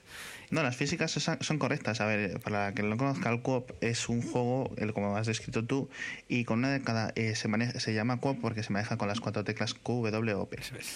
Cada una de las cuatro teclas, cuando la dejas pulsada, avanza una de las cuatro extremidades, las Eso dos es. piernas y los dos brazos. Con lo cual, si tú avanzas mucho la pierna izquierda, te desequilibras y te caes. Con lo cual, tú tienes que ir cogiendo la cadencia, digamos, del totoc, totoc. ¿Sabes? De, de una persona andando, pero además los brazos, porque si no, se le va echando el cuerpo hacia atrás como si fuera un irlandés borracho, se le cae para adelante el pecho y se cae. Entonces, pues esto es frustrante al nivel máximo, porque Sí. es mucho más complicado que darle un botón, que pinchar en la pantalla para que el pajarito suba. Y ese, bueno, es- haces dos metros y te mueres. Lo que pasa que es divertidísimo. Sí, te ríes muchísimo que sí. Estoy jugando ahora mismo, que lo sepáis. Hay un, hay par de juegos, hay un par de juegos indies que usan esta mecánica donde el juego es precisamente Ah. de frustración y de que te rías jugándolo.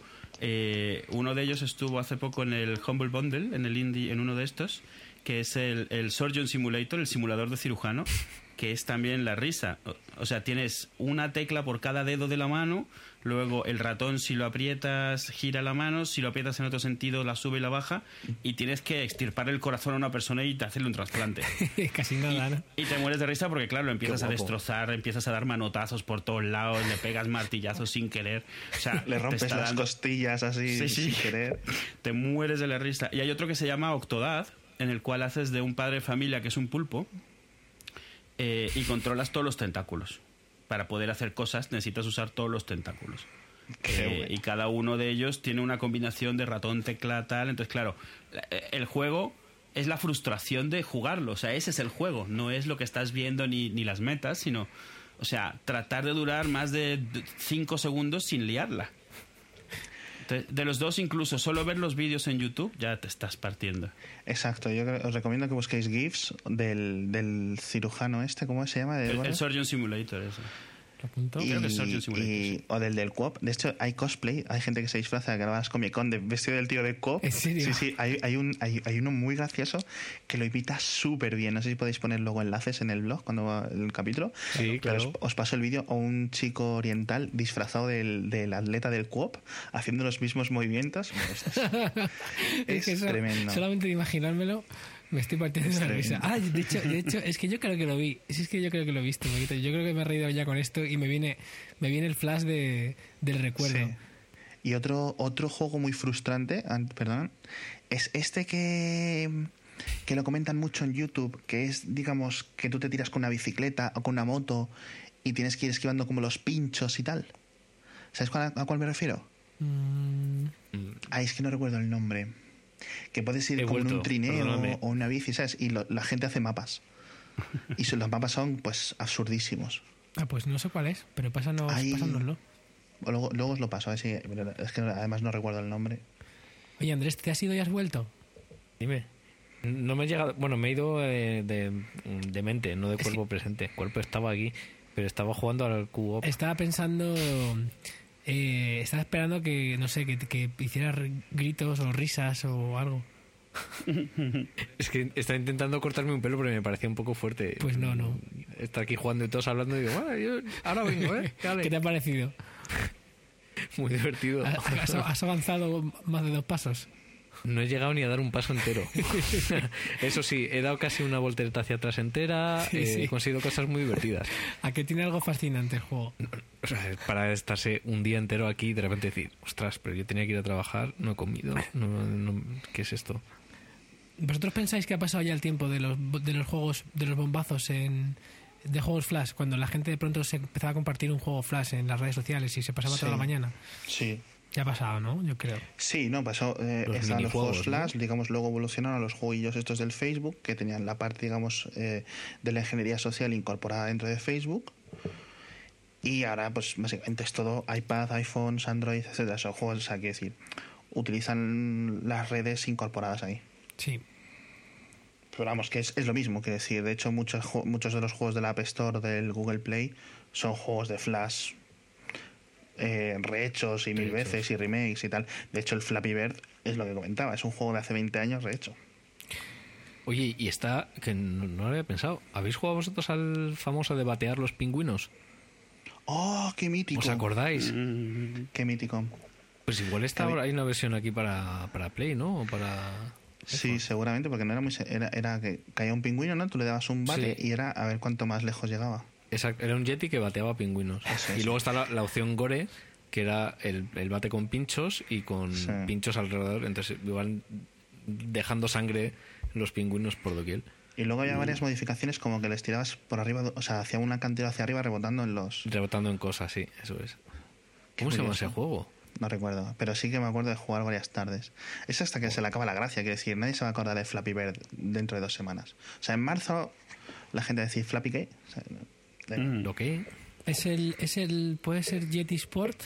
Sí, Yeti ese, Sports, eso es. ese, exacto. La búsqueda en Google. Eso es de, de cuando el internet del rellano y cosas así, ¿eh? ¿Qué pasó con el relleno? Sigue, o sea, la, la página sigue colgada, ¿no? Sigue ahí. Yo me acuerdo que el primer día, la primera noche que yo tuve ADSL, me vi el archivo entero de la sesión de vídeos del rellano. Wow.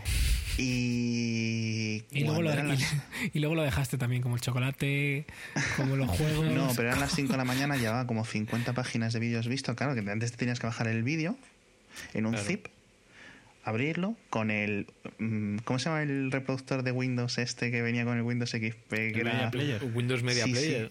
que era como una carátula así como bordeada, con los bordes redondeados. Y, eh, Sí, y azulito. te veías los vídeos ahí. Y me acuerdo cuando me quedaban como 10 o 15 vídeos por ver, me salió el susto este del exorcista. Ah, sí, sí, sí. A las 5 de la mañana, yo con 14, 15 años, que lo reconozco, soy, soy una persona cagona. O sea, ya de por sí, ahora ya a mi edad, lo reconozco. Lo puedo- o sea, no se puedes imaginar. Y ya ahí, pues dije, mira, me veo dos o tres vídeos, pero ya te los ves como asustado, ¿no? Pero es como. tienes que escarmentar. Entonces tienes que ver varios de esos. Tienes que ver el, el flash este que. Mira, pásate el puzzle, el laberinto este con el puntito rojo. De repente te. Mm. Sí, sí, puta sí. El otro día vi, era un vídeo súper chorras, era un tío que le ponía un vídeo de esos a su perro. Y el, el perro, el perro lo veía sin inmutarse, salía ahí el- y el perro lo, lo- lo miraba diciendo, pero ¿qué, qué, qué- qué narices es esto? ¿Qué, qué te Dame de pasa? comer o algo, ¿no? ¿Qué te pasa? ¿Qué ha pasado? ¿Cuántas cosas deja Alex? eh? Deja los videojuegos, deja Twitter. Chocolate, Twitter. Twitter. No, yo por ejemplo, mira, yo tengo, el- tengo la Xbox 360 y me gusta mucho el GTA. Me compré el GTA 4, se lo compré a mi, a mi novia el GTA 4 para ordenador. Y pues pasa lo que pasa con los juegos de ordenador. Se- De repente se te desconfigura un driver y va como el culo. Entonces decidimos comprarlo para la Xbox 360 otra vez y nos lo pasamos. Y luego me compré las expansiones estas que son... que también están muy bien, a mí me gustan mucho, muy divertidos. Y básicamente dejé la consola porque tampoco tengo mucho más hasta que salió el GTA V, lo pre-reservé, la edición tal, tal, tal. Y estuve jugando un poco y cuando ya nacieron estas llevo tres meses sin, de hecho casi sin encender la consola. O sea que vamos. No sé, no me acuerdo ni por dónde iba en el GTA V. Y hasta cuando salga el GTA V, pues, pues ya me lo, me lo acabaré pasando. Saldrán las expansiones, me pasaré las expansiones y a esperar al GTA 6. Es que soy como los canis con el FIFA, tío. Igual. Vamos, que si sacaran una consola solamente para ese juego, te lo compraría. Sí, no sé, no sé lo que haría, pero vamos, sí, eh, pues es un juego que la verdad, por 60 euros me da muchísimas horas de Hombre. entretenimiento. Cantidad, Mu- precio, ¿no? Exacto, muchas más, por ejemplo, que el cine, por ejemplo. Sí, si te dura dos o tres años, definitivamente compensa. Madre mía. Yo, yo, yo, a ese juego, o sea, mm, me gusta un rato. O sea, al final se me hace un poco repetitivo, por lo menos los que he jugado, que he jugado al Sí. 3, al Vice City, he jugado al 4, Sí. San Andreas me lo salté y el 5 estoy ahí medio saltándome lo que no sé, que no sé. Pero luego también son tan largos que a veces hasta son un poco... Lo siento como innecesariamente largos, ¿no? Porque son muchas misiones repetidas al final. Tiene, su- tiene sus cosillas, es mucho punto A, punto B, punto tal. Pero Sí. ya te lo digo, yo habiéndome pasado, por ejemplo, me he pasado varios Final Fantasy, que es de la gente sí, es, es una cosa que no le suele gustar a la gente, los RPG. Hmm. Y esto ya es que, o sea, entras en un vuelo y no sabes qué hacer y tienes que ir a buscar a todo el mundo para hablar, para ver si alguien te Sabe dice algo. ¿sabes? Es que, y es que siempre tienes que hacer eso y eso sí que joder. Además, a lo mejor tienes que hacer un- hablar en un en una combinación concreta con la gente. O, los Madre mía. RPG sí que son eso. Otro juego frustrante, no sé si recordáis o jugáis, al Ogame o Game. Ostras. Tuve un vicio con el Ogame. Ese, Ese es, hubo- el de, ese es el de, pin- el de pintar y eso, uno muy bonito. No, No, Ese ese, es era el de... de- conquista de planetas. Ah, vale, sí, sí, que era, un sí, sí, HT sí. era un juego HTML, por decirlo así. Ah, Sí. es. Tenías tus recursos y tus sistemas planetarios y tus naves. Para que sepáis cómo estaba enganchado, la gente en el trabajo me preguntaba, oye, ¿qué tal tus planetas? Eh, sea- te puedo decir una cosa que es posible que te arruine la vida. Hay versión para Sí, sí. iPad que es brutal. Mira que lo bien no Game. tengo iPad. Pero igual en mi estrategia me compro un iPad en vez de un iPhone y luego me compro el Z1. Pero, que Logame tiene ya 15 años y ahí sigue, ¿eh? ¿15? Qué barbaridad. Sí, es del Madre 99. Sí, sí, Qué sí, barbaridad. claro. Eh, esto, este podcast no lo va a ver mi mujer, pero mi mujer se es- levantaba por la noche para actualizar las cosas, ¿eh? Madre Yo me ponía el despertador Y- también y me preparaba, sí, sí, y alarmas Sí, sí. y todo. Sí, sí, y es que no podías, no podías separarte porque es que te enviaban las naves, o sea, te enviaban las Sí, naves sí, a- te a, destrozaban. En cuanto salían tal, te pillaban el horario, te destrozaban, te analizaban con las naves sonda estas. Y, y- y os burláis del Farmville luego. Pero no compras ovejas ni regalas Espera, ovejas. espera, aquí espera, solo planetas. conquistabas. No, no, aquí conquistabas planetas. No, no De este, intercambiabas. de, de este tipo no salieron luego de vampiros, de mafia, cosas Sí, así. sí, Tipo... Sí, pero mucho sí. más simples. Yo me acuerdo en de el Facebook. Que la gente tenía varias cuentas en distintos universos porque era, estaba Para jugar con prohibido- diferente gente, además, también. Claro, estaba prohibido tener varias cuentas en el mismo universo, básicamente para no compartir recursos, ¿no? Y no contar los recursos de un mismo universo, por decirlo así. Y entonces había, por ejemplo, 90 universos en España, ¿no? Y la gente tenía un universo 48, otra cuenta tal, y estaba en todas, con lo cual está todo el rato tal. Porque claro, llega un momento al principio, pues, digamos que las mejoras llegan en minutos, pero cuando empiezan la- las mejoras a llegar en días, Sí. pues no tienes mucho que hacer, porque tienes el, digamos, el planeta petado de defensas y cosas así, y no tienes mucho que hacer porque nadie va a venir a destruirte porque lo tienes hiperpetado, digamos, tienes todo. Y hay poca gente que digamos que sea capaz de destruirte. Entonces ahí ya lo, pues te aburres y empiezas otra cuenta eh, con otro tal. Como la gente con el World of Warcraft llegó al, al nivel máximo y se creaba otro personaje. No, Madre pero en, mía. en el Ogame lo que pasaba también que molaba es que de repente, si no eras muy cuidadoso y estabas muy encima, podía aparecer en otra región de tu universo un tío que eh, ahí a, a silencio, si iba creciendo, creciendo, creciendo, tú no te dabas cuenta porque no habíais tenido interacción y de repente te lanzaba un ataque el día menos pensado que tú estabas relajado pensando que eras el rey del mambo. Sí, sí, no, para eso Y de que- repente te destrozaban todas las colonias y era una, era una locura. había que estar en los foros de, o en los foros de los clanes o los Sí, foros sí, de los sí, de- hasta claro, ahora para claro, conocer claro. tu universo al dedillo, vamos. Exactamente, si es que esa es la historia, es que era, era tela, era otra realidad. Y ahí sigue, ¿eh? Es, es otra realidad. Fue como una, una de las ideas que tuvo, que tuvo Andrés para hacer algo eh, algo relacionado con el podcast. No sé si era una foto, o sea, como una cabecera de algo. Era entrar en eh, Second Life y hacer hacer algo ahí. que- no- Hacernos una isla o algo. hacernos una isla que yo dije, madre mía. dije, es que eso entramos en el Minecraft. Oye, pero ojo, me hice la cuenta de Second Life, ¿eh? ¿En serio? Sí. Y entré y ya volví a ver lo de siempre. 40.000 personas en la isla esa de bienvenida. Eh, y dije, uff, qué gente, pereza esto. gente rara, ¿no? Gente rara con, con trajes raros haciendo Es cosas que ahora, sexuales ahora hay- extrañas, ¿no? No, la mayoría, ahora los, los personajes son o góticos, Sí. o sea, para empezar, o góticos, o monstruos, o, o animales, o las personas normales. Entonces ya, claro, ya era una cosa friki, pero yo cuando en su día probé esto, era mucho más sencillo. Eran personas que te ponías ropa y ya está. O sea, cambiaba la ropa, tu look, pero no, monstruos, eh, animales, no sé, me pareció súper freak, ya. Yo tengo un poco, o sea, yo, yo también entré en su momento para cuando fue, cuando está todo el hype, entré para, para verlo. Y, y aunque es un poco más parecido como tú dices, en mi memoria, o sea, en mi cabeza yo no puedo evitar imaginármelo como una especie de, de pesadilla con, con que toma elementos de, de- del rollo hentai, ¿no? De esto que salen como demonios con múltiples Sí. falos que, que rodean a la... Pues yo me imagino un poco por ahí, ¿no? Como que en realidad es lo que querría ser. Por ahí y con Julio Enguita por ahí perdido. No sé si os acordáis que hicieron, mira, hicieron tenía su avatar en Second Life, Julio Enguita. Bueno, Julio. Enguita no llama Zares. Oh, Llamazar es eso, Llamazar. Bueno, había mucho que, Sí, la- sí. que las ruedas de prensa de Rajoy fueran en Second Life, ¿no? Bueno, ya más o menos son en Second Life, ¿no? Y hay una pantalla de por medio. sí, no, que sea, que sea su cara que mueve la boca, como, como lo mueven la boca los muñecos de. de Como el pirata de Bob Esponja, ¿no? Esa- sí, exactamente. Y, que- y- pero que sea con la voz del Loquendo también, ¿no? A ver, va- vamos a ir por partes. Eh, primero, vamos a acabar con el Second Life antes de Sí, iniciar sí, el sí, tema Loquendo. con. El, el Second Life, cuando el hype, cuando digamos, cuando toda la situación, los medios de comunicación lo vendían, pues claro, como todo lo que no entienden, ¿no? Como Sí. si fuera a hacer este primer paso, esta versión 1.0, digamos, del universo cyberpunk este en el que todos nos íbamos a enchufar y vamos a tener ahí, digamos, nuestro avatar con el que íbamos a interactuar, Mm. ir a hacer la compra, ir a hacer todo. Y, bueno, y, y yo lo veía y, y y recuerdo yo, por ejemplo, en esa época trabajaba en marketing y clientes que querían tener su presencia en Second Life, como quien te decía, tener una web en el 1993, ¿sabes? Pues, O estar en Facebook hoy. Sí, lo mismo. y, y, y yo siempre decía, pero, pero, pero, pero, pero, pero, o sea, yo he visto presupuestos de vamos a crearte tu presencia en Second Life por X miles de euros, tal, siendo pasados a clientes. Así que ese, es- ese es el nivel. Y bueno, cuando ya Izquierda Unida creó su propio, digamos, sede en Second Life, ese es el Pero eso es-. Eso seguro que les vendieron un paquete, ¿no? Completo de pack para modernizar tu partido político y estar en todas las cosas Sí, modernas.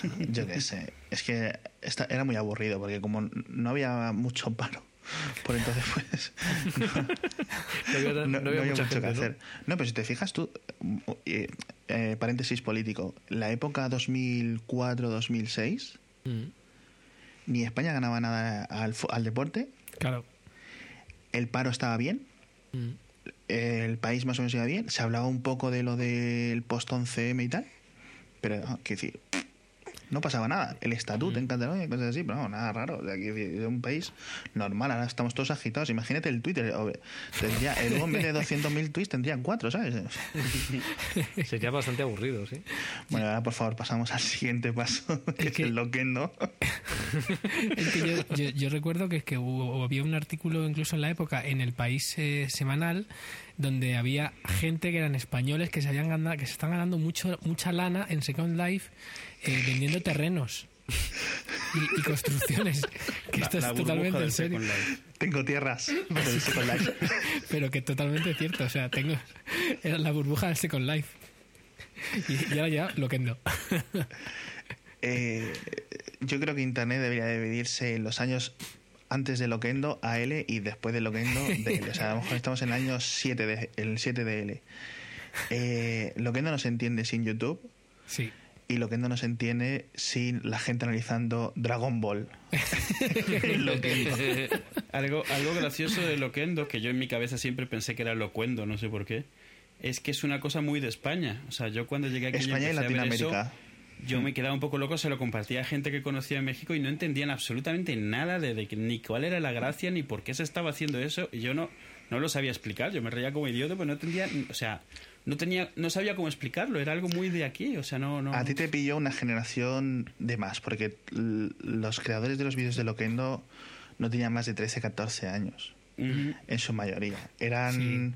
claro El paso anterior a cuando salían las modificaciones del vídeo del niño loco alemán, Que le ponía niño loco alemán, Claro. ve la final de la Champions. El niño loco alemán ve la final de Lost, no sé qué, cosas así. Eran los memes de 2003, de Sí, 2002, sí, de sí, estas sí, cosas. Y además que todo era... eh, Hola, buenas, soy Goku, jajajaja, jajajaja, XDDDDDD, hijos de p. What? y todos los vídeos eran eso. Y claro, la gente pues que se divertía, escribía un texto en un TXT, se lo enviaba al Loquendo, le ponía unos fondos y decía, para YouTube, 200.000 views, que, que entonces eran pues, como Justin Bieber hoy, más o menos, ¿sabes?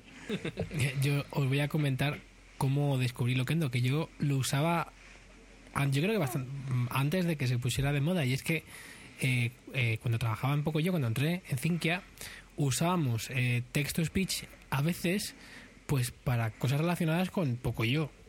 Eh, por ejemplo, necesitamos eh, que una voz en inglés dijera one, Sí. two, three, para lo que fuera, ¿no? Pues imagínate, está haciendo, está haciendo aeróbic y necesitábamos. Entonces, eh, hicimos investigación y, y encontramos dos, había dos.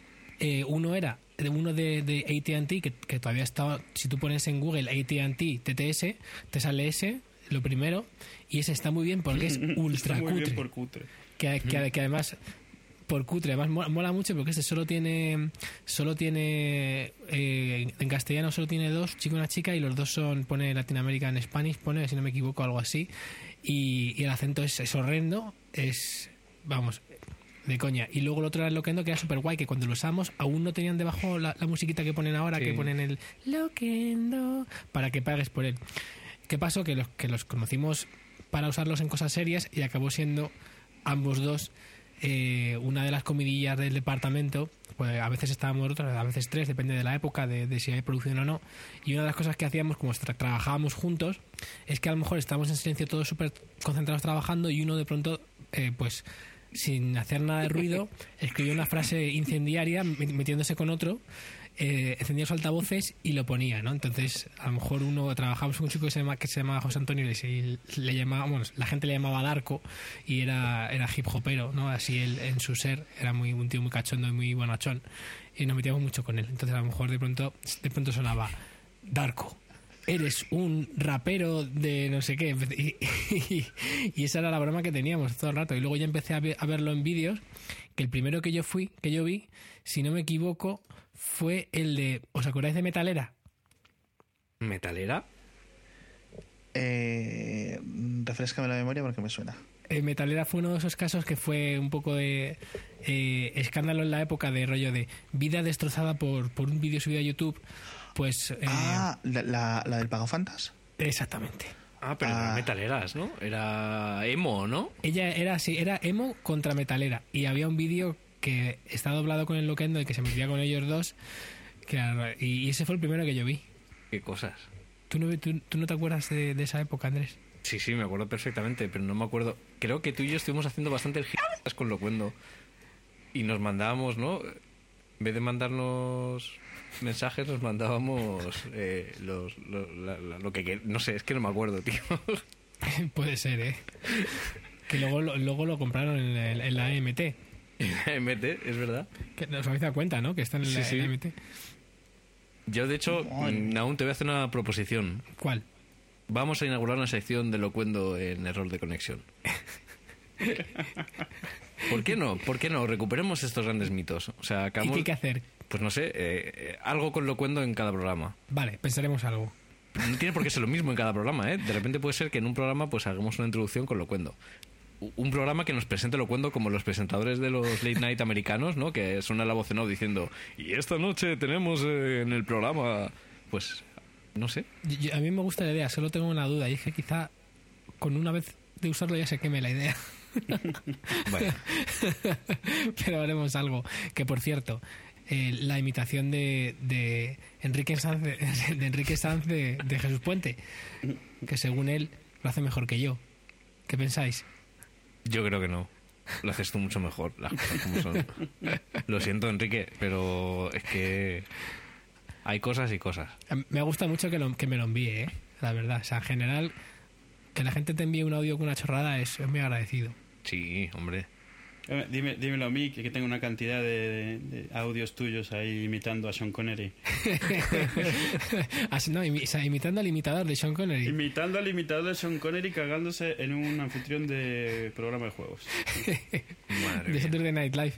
Eh, Oye, por cierto, que no hemos dicho que, que- que no hemos hablado de, de podcast. de su podcast, Efectivamente. ¿De cuál? del vuestro. Tú fíjate cómo es la cosa que, que, que hasta dice, ¿de cuál? ¿De cuál de, cuál de todos? Eso es como el chiste, ¿no? Dice, a ver, abuela, ¿quién reinaba en 1804? Y le respondía la abuela, ¿en qué país? Bueno, ¿qué pasa? ¿Cuándo vais a grabar? ¿En 2014 no hay o qué? Yo lo había propuesto para grabar hoy, pero la verdad es que tenemos muy poco tiempo. tío. muy poco tiempo. Ha, ha salido otro Eso no, compromiso. por mi y- parte. y bueno, Fíjate que nosotros hemos invitado a Edu porque decía que no grababais, que no grababais, que no grababais. Y dijimos, pues aquí tienes un Esta es capítulo tu casa. que esperándote que, que, que además iba a huevo, porque además ahora, ahora comentaremos más cositas, pero... Y justo, ¿quieres grabar hoy? Sí, pues ha dado justo la casualidad. Mira, tengo una niña ahora mismo puesta en, una mochilita. eh, la otra está con mi mujer en la cama. Y la mayor la he acostado antes de que empezara el pasapalabra. O sea, ta- eh, prontillo, que Qué sí, raro, pa- tiempo muy normalmente, normalmente es, la acuesto con las nueve, nueve y pico. Y, y se ha quedado callada porque muchas veces se despierta. Quiero agua, quiero, yo qué sé, tal, ¿sabes? Quiero una Nintendo Wii. Quieres la Wii, pero no quieres la, la, la, la Wii U, ¿no? No, claro, una vez le traje la Wii U y me dice, esta... Aquí esto pone espíritus, ¿no? pone perros y gatos. ¿no? Sí, perritos y Sí. gatitos, sí. Luego me lo paso muy bien poniéndolos. Y cabras también ahora, que nos lo pidió Aloysius. Pon, pon cabras, hay que pasar el enlace del Goat Simulator. Qué bueno es. Ah, es verdad, es verdad, es verdad. Se nota que es un simulador de, o sea, de una persona humana, pero con un skin de una cabra, quiere decir. Cuando luego- sube la escalera. Pues no sé, ¿queréis comentar un poquito algo del podcast? Pues hace, eh, Eduardo y yo hacemos un podcast que se llama Hacía Falta, podéis encontrarlo en haciafalta.com y hablamos de todos los temas, intentamos que no sean los típicos, igual que en este capi en este en este magnífico podcast, intentamos que no sean los típicos podcasts en los que se habla o de Apple o de series o de Apple y series, que es más o menos los temas principales en, en la podcastfera esta española. Claro. Y la verdad que poco a poco pues vamos cogiendo el tranquillo. Yo, Edu por su parte y yo por la mía tenemos mono de grabar, porque llevamos ya do- un par de meses sin grabar. Tenemos un capítulo por emitir, que está grabado pero está sin emitir, porque es jodido de editar. Y pero vamos, unas ganas y la verdad es que muy agradecido a la gente, a vosotros yo flipo con las menciones que tenéis, no por la calidad del podcast, sino que acabáis de empezar. Y la gente es que lo agradece mucho, tío. O sea, tú No, puedes no, escribir es un blog y la gente Sí. te lee y pasa de tu careto, tío. Mm. Pero haces un podcast diciendo las mismas que no tienes que ponerte ni a molestar ni he puesto bien las comas, esto va con H, va sin H, tal. He puesto los enlaces aquí, no haces un podcast y la gente, vamos, como Sí, si sí. estuvieras haciendo, yo qué sé, El Señor de los Anillos. Así que nada, muy agradecido, tío. Te dice unas cosas, dice, bueno, como me ha gustado mucho, entretenido". Dice, un, un tuit, recuerda, me voy a lanzar caramelos yo a mí mismo. Decía, de lo mejor del podcasting en 2013, no lo decía. Y además, ojo, que no lo decía, que no lo decía un minuto, ni lo decía Emilcar. Emilcar, sí. Emilcar, que es un señor que, que es un señor que sabe, un señor con criterio. ¿Sabes? Que ya tiene... Pero es que está muy Es que bien. hacía falta, está muy bien, ¿eh? Claro, sí. Y lo único. O sea, yo creo que, que luego también una de las cosas que a la gente agradece mucho es la, es la regularidad. Y yo creo que, que, Sí, que- que sí. quizá, quizá es un punto. Es un, es un- Nahum, No, no, no, hombre, no. que son Ojo, ¿eh? invitados.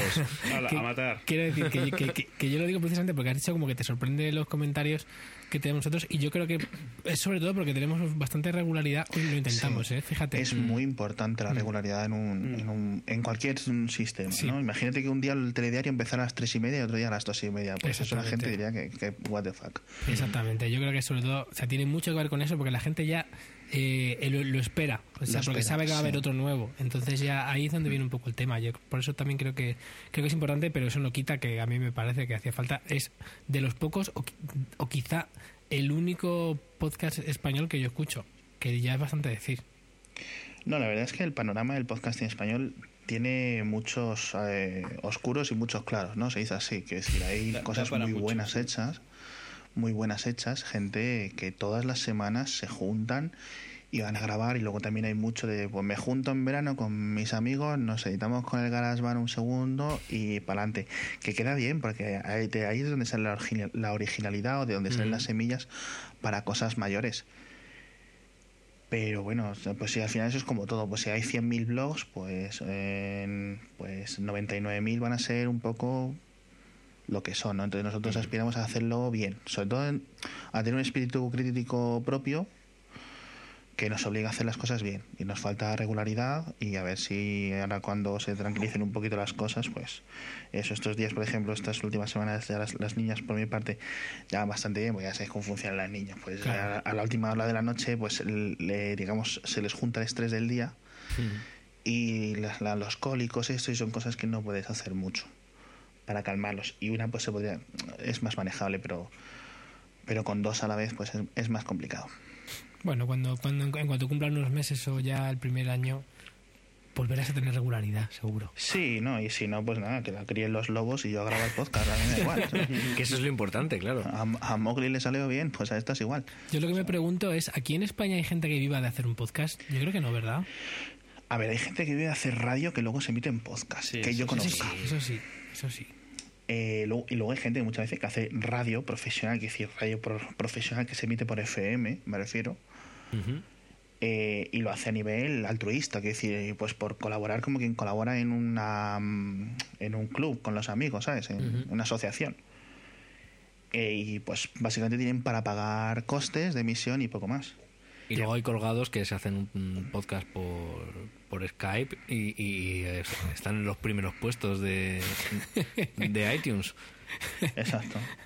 Sí, lo que pasa es que es, es complicado. Vosotros sabéis un poco, lo tenéis que, te- que tenéis más experiencia que nosotros lleváis. ¿Cuántos programas son? ¿16, 17? 17. Claro, 17, pero yo vosotros ya hay 10, que decir que tampoco es como si nosotros Bueno, pero aquí. nos sacáis un año casi de ventaja, porque empezasteis mucho antes que nosotros.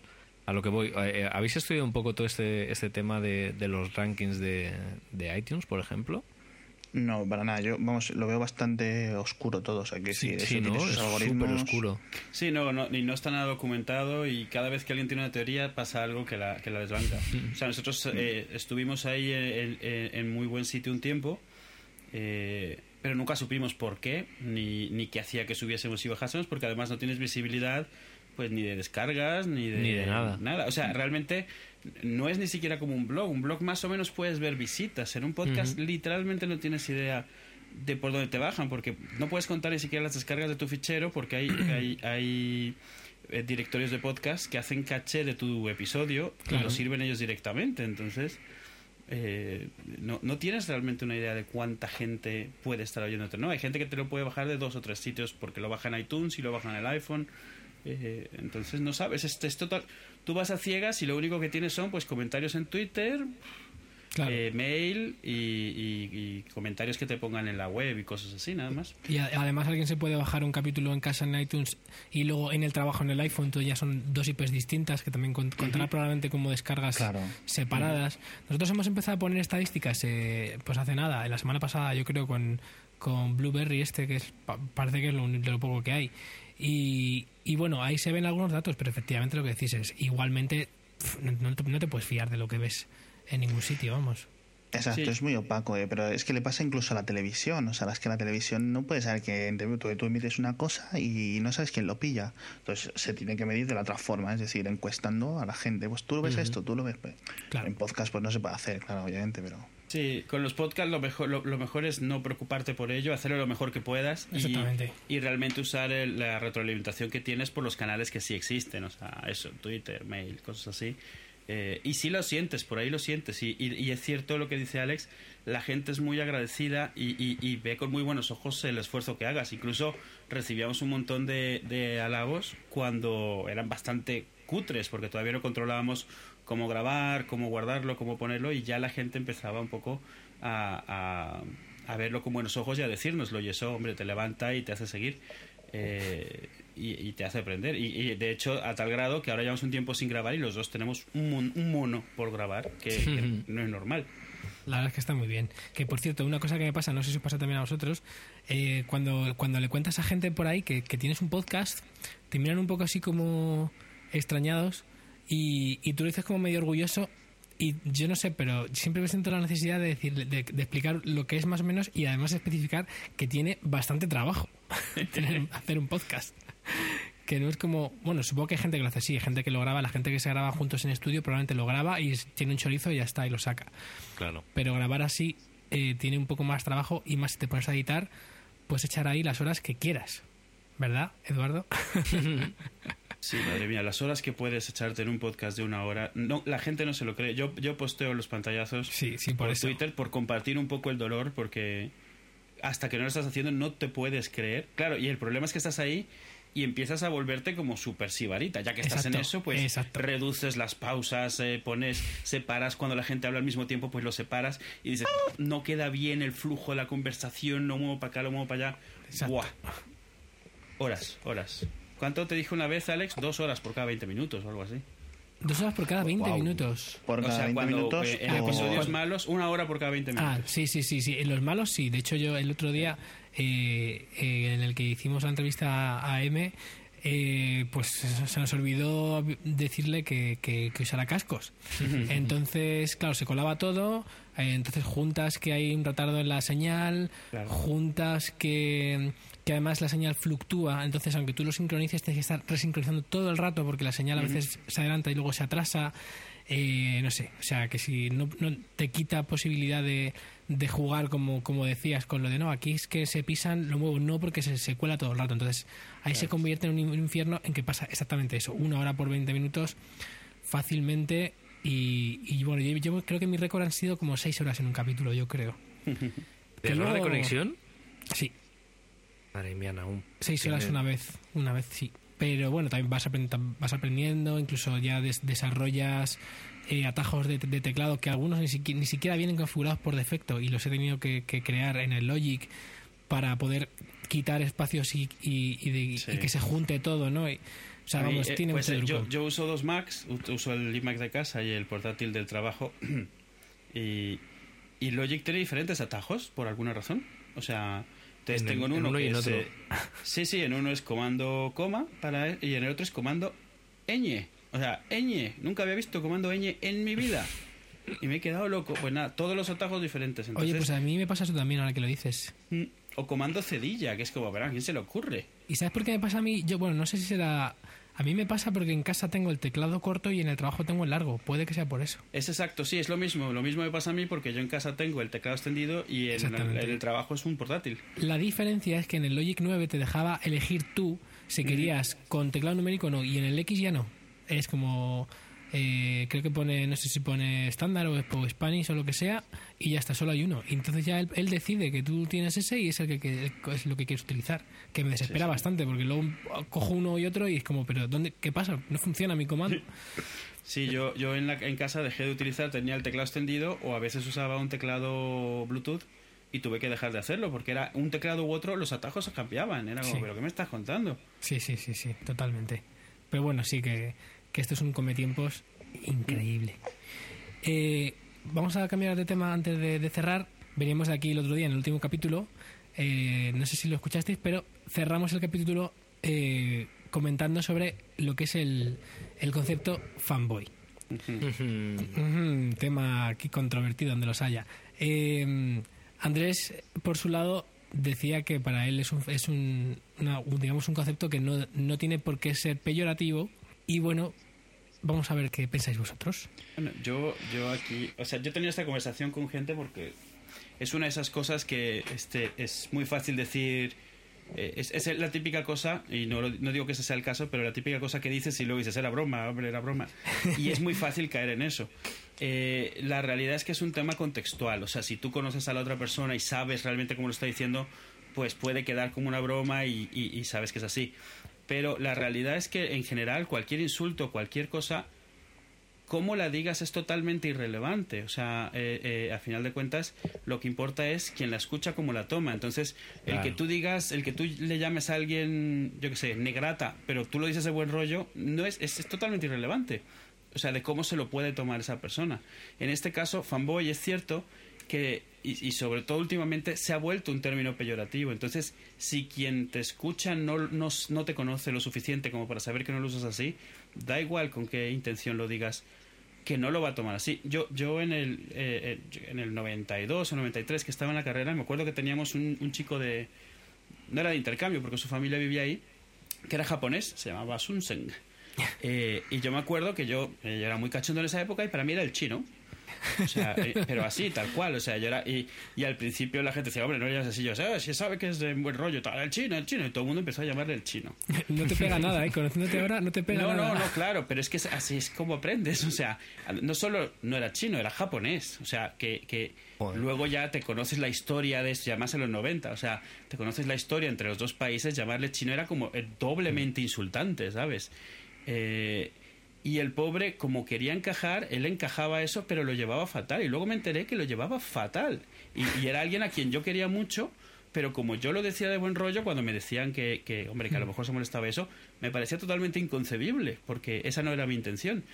Y yo sé que en el fondo él sabía que yo no lo hacía con mala intención, pero él sentía mal cada vez que yo se lo decía. Claro. Y, y, y, y me acuerdo que, que me lo comentaron luego años después, cuando eso de que te dejas de ver y de repente te cruzas con uno o dos de entonces, que sí que ha mantenido un contacto.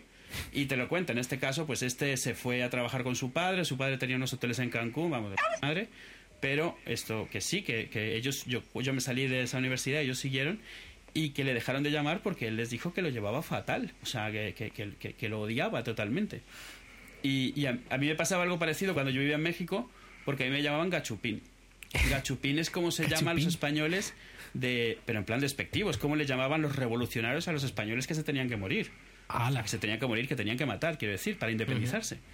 Pero como yo era español, era gachupín, jajaja, jejeje, y yo lo llevaba fatal. O sea, pero lo mismo, yo no decía nada al principio porque, bueno, pues será, lo estarán haciendo de buen rollo y eso.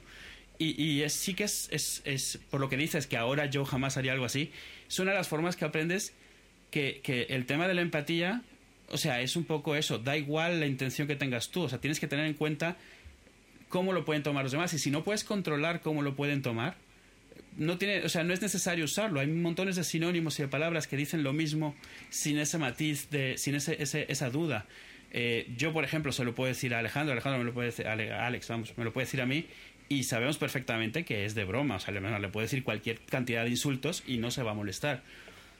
Pero en general, soltarlo, eh, no sé, soltarlo en Twitter o lo que sea, no, no me parecería raro que la gente se ofendiese. Y tendría toda la razón del mundo. Yo creo que una de las cosas que, me gustaría comentar, sobre todo del término, eh, más allá de, de- de- de lo- que hablabas, ¿no? De- del, del concepto, eh, digamos, o del color que ha, que, que ha cogido como algo, algo despectivo, es eh, si realmente sea, existe algo a lo que podemos llamar fanboy de una forma parecida a la que alguna vez hemos también debatido por, por pues en, en voz y sitios así si existe también por ejemplo los placeres eh, los guilty pleasures no o sea que por ejemplo Jorge decía que no existe el, el guilty pleasure. Hasta qué punto alguien puede perder el juicio ¿no? Por ser, digamos, o sentirse afín o disfrutar de, de, pues no sé, de un producto de una, de una compañía o de una gama de productos. eh, ¿Hasta qué punto es eso? O sea, es, se puede decir que es que se ciega, ¿no? Sí, esto es sencillo, quiero decir, tampoco, o sea, hay mucho que sacar, pero vamos, al final los puntos iniciales son lo mismo. Nos gusta meternos en grupitos, nos gusta meternos en tribus, pero vamos, eh, mogollón. Desde siempre. Y yo no es, no es, no es tanto el, el fanboy, no es tanto el origen de la palabra como alguien que, por ejemplo, le gusta algo. Si tú no eres un fanboy de Star Wars hoy en día porque te guste Star Wars, tú eres un fanboy de Star Wars porque te quejas de Star Trek, porque te quejas de la trilogía del Señor de los Anillos, etc. ¿Sabes a lo que me refiero? Sí, sí. Tú no eres un fanboy del iPhone porque Sí, cuando hay un punto de un iPhone. irracionalidad, ¿no? Quiero decir, no, no, cuando más que fanboy se convierte en. Mm, eh, o sea, cuando más en- eh, irracional en tu defensa de lo que te gusta, que eso es lo más normal, como una persona puede defender a su madre a- o a su hijo asesino lo que sea, eh, Me ha distancia. encantado la, Lo, lo típico. lo- a tu madre, a tu hijo asesino. Lo, lo que pasa en todas las familias. Ah, Hubo, hubo un artículo hace muy poco en, en- en- no me acuerdo que en iMore creo No, que en- preguntaban no. eso o sea ¿cuándo que te guste Apple deja de ser un culto? o sea se- está el meme este del, del evangelismo y del fanboyismo y tal cuando ahora tienes una cantidad tan brutal de gente que sigue que, que le gusta Apple tan brutal de gente que le gusta yo que sé Android etcétera llega un momento en el cual hay que aceptar que hay gente a la que simplemente le puede gustar una marca y no tiene nada de malo. Hmm. Y, y- y se usa un- el término se usa ya un poco como te gusta esto, malo, o sea, automáticamente ya es un insulto muy rápido y muy fácil y por eso es muy difícil ya usarlo como otra cosa, porque Claro. se está volviendo eso. Yo veo además que con Internet se potencian dos cosas. Con, con- en Internet, sobre todo en Twitter, que es como Internet a la máxima potencia, todo es, hiperbol- todo es hiperbólico. Todo- no sé si existe la palabra, todo se hiperboliza, ¿no? Es decir, yo voy a ver Gravity y Gravity no me ha gustado o me ha parecido bien. Gravity es Dios o Gravity es una p mierda. Es decir, hay del 0 a 100, no hay medios, no hay grises. Eh, con las películas, con las series, con, Con los libros, con todo. Con las todo, opiniones. con todo. Y además, otra, ot- el, el otro punto que, que viene con Internet es que todo evoluciona mucho más rápido. Con lo cual, Lost, por ejemplo, la serie puede pasar de ser muy, mm, muy buena en general, es decir, Dios, aunque tuviera capítulos malos, a dos años después ser una p pero como veis Lost, pero sois unos atrapados por ver Lost, ¿entendéis lo que me refiero? Sí. Sí. Y en, en el, en el sentido un poco más tecnológico, un poco lo que más está de moda es, eh, pues esto, Sony, o sea, PlayStation versus Xbox, Android versus iPhone, etcétera. Cuando el problema es que, claro, digamos, la gente del iPhone, por decirlo de alguna forma, era gente que principalmente, pues venía de una tribu chiquitita de usuarios de Mac, que no sé qué, y de repente un día empiezan a crecer y se ven fuertes y no sé qué, y, ve- y vienen los del poblado de la tribu al lado y son una p mierda y con palos y tal, como el Civilization, cuando tú tienes naves espaciales y tienes ahí a los cavernícolas al lado, ¿no? ¿Qué pasa? Que claro, el Android pues le empieza a echar ahí pum pum pum pum pum pum pum pum y evoluciona. Y Android ha tenido una evolución en dos años espectacular. Muy rápida. Ahora, por ejemplo, yo le, le veo cierto estancamiento porque es que ya se ha puesto en variedad de lo que más o menos todos los ingenieros y todos los diseñadores de diversos sistemas operativos más o menos están de acuerdo en qué hacer, ¿no? Y ahora va a llegar un poco a una meseta de desarrollo, quiero decir. ¿Qué le vas a añadir tú a un, a un Nexus 5, como comentábamos antes? ¿Qué va a tener el año que viene? ¿Mejor batería, mejor pantalla? Pues vale, muy bien. Oye, pues mejor batería sería una solución fantástica. Claro, entonces más o menos. Y de repente la gente de Android se viene arriba porque son más y porque su sistema está bastante bien, con lo cual ya no todo es, eh, ya se puede defender peor el otro campamento, ¿no? Por decirlo así. Entonces eh, ahí es donde todo eh, colapsa. Cuando hay zonas de buffer, las buffer zone estas, digamos entre medias, pues todo se puede pues distendir, ser un poco más, cuando las cosas son pequeñas, tal, con una escaramuza, digamos, en Twitter, así.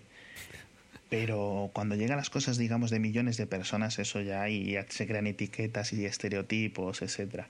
De hecho, si os fijáis, ahora que hablamos de una palabra que ha evolucionado en término como fanboy, que ha pasado de tener, digamos, buenas connotaciones a malas, una que ha tenido el contrario, no sé si os habéis fijado, es la palabra nerd. La palabra nerd era fatal. Totalmente. O sea, Y ahora era mola, y ahora es guay. ¿Y sabéis cuál es la que he visto yo que ha sustituido a nerd en el sentido original? Eh, Seguramente Edu que, digamos, vio la palabra nerd en su apogeo, digamos, en principios de los 90, cuando era despectiva total.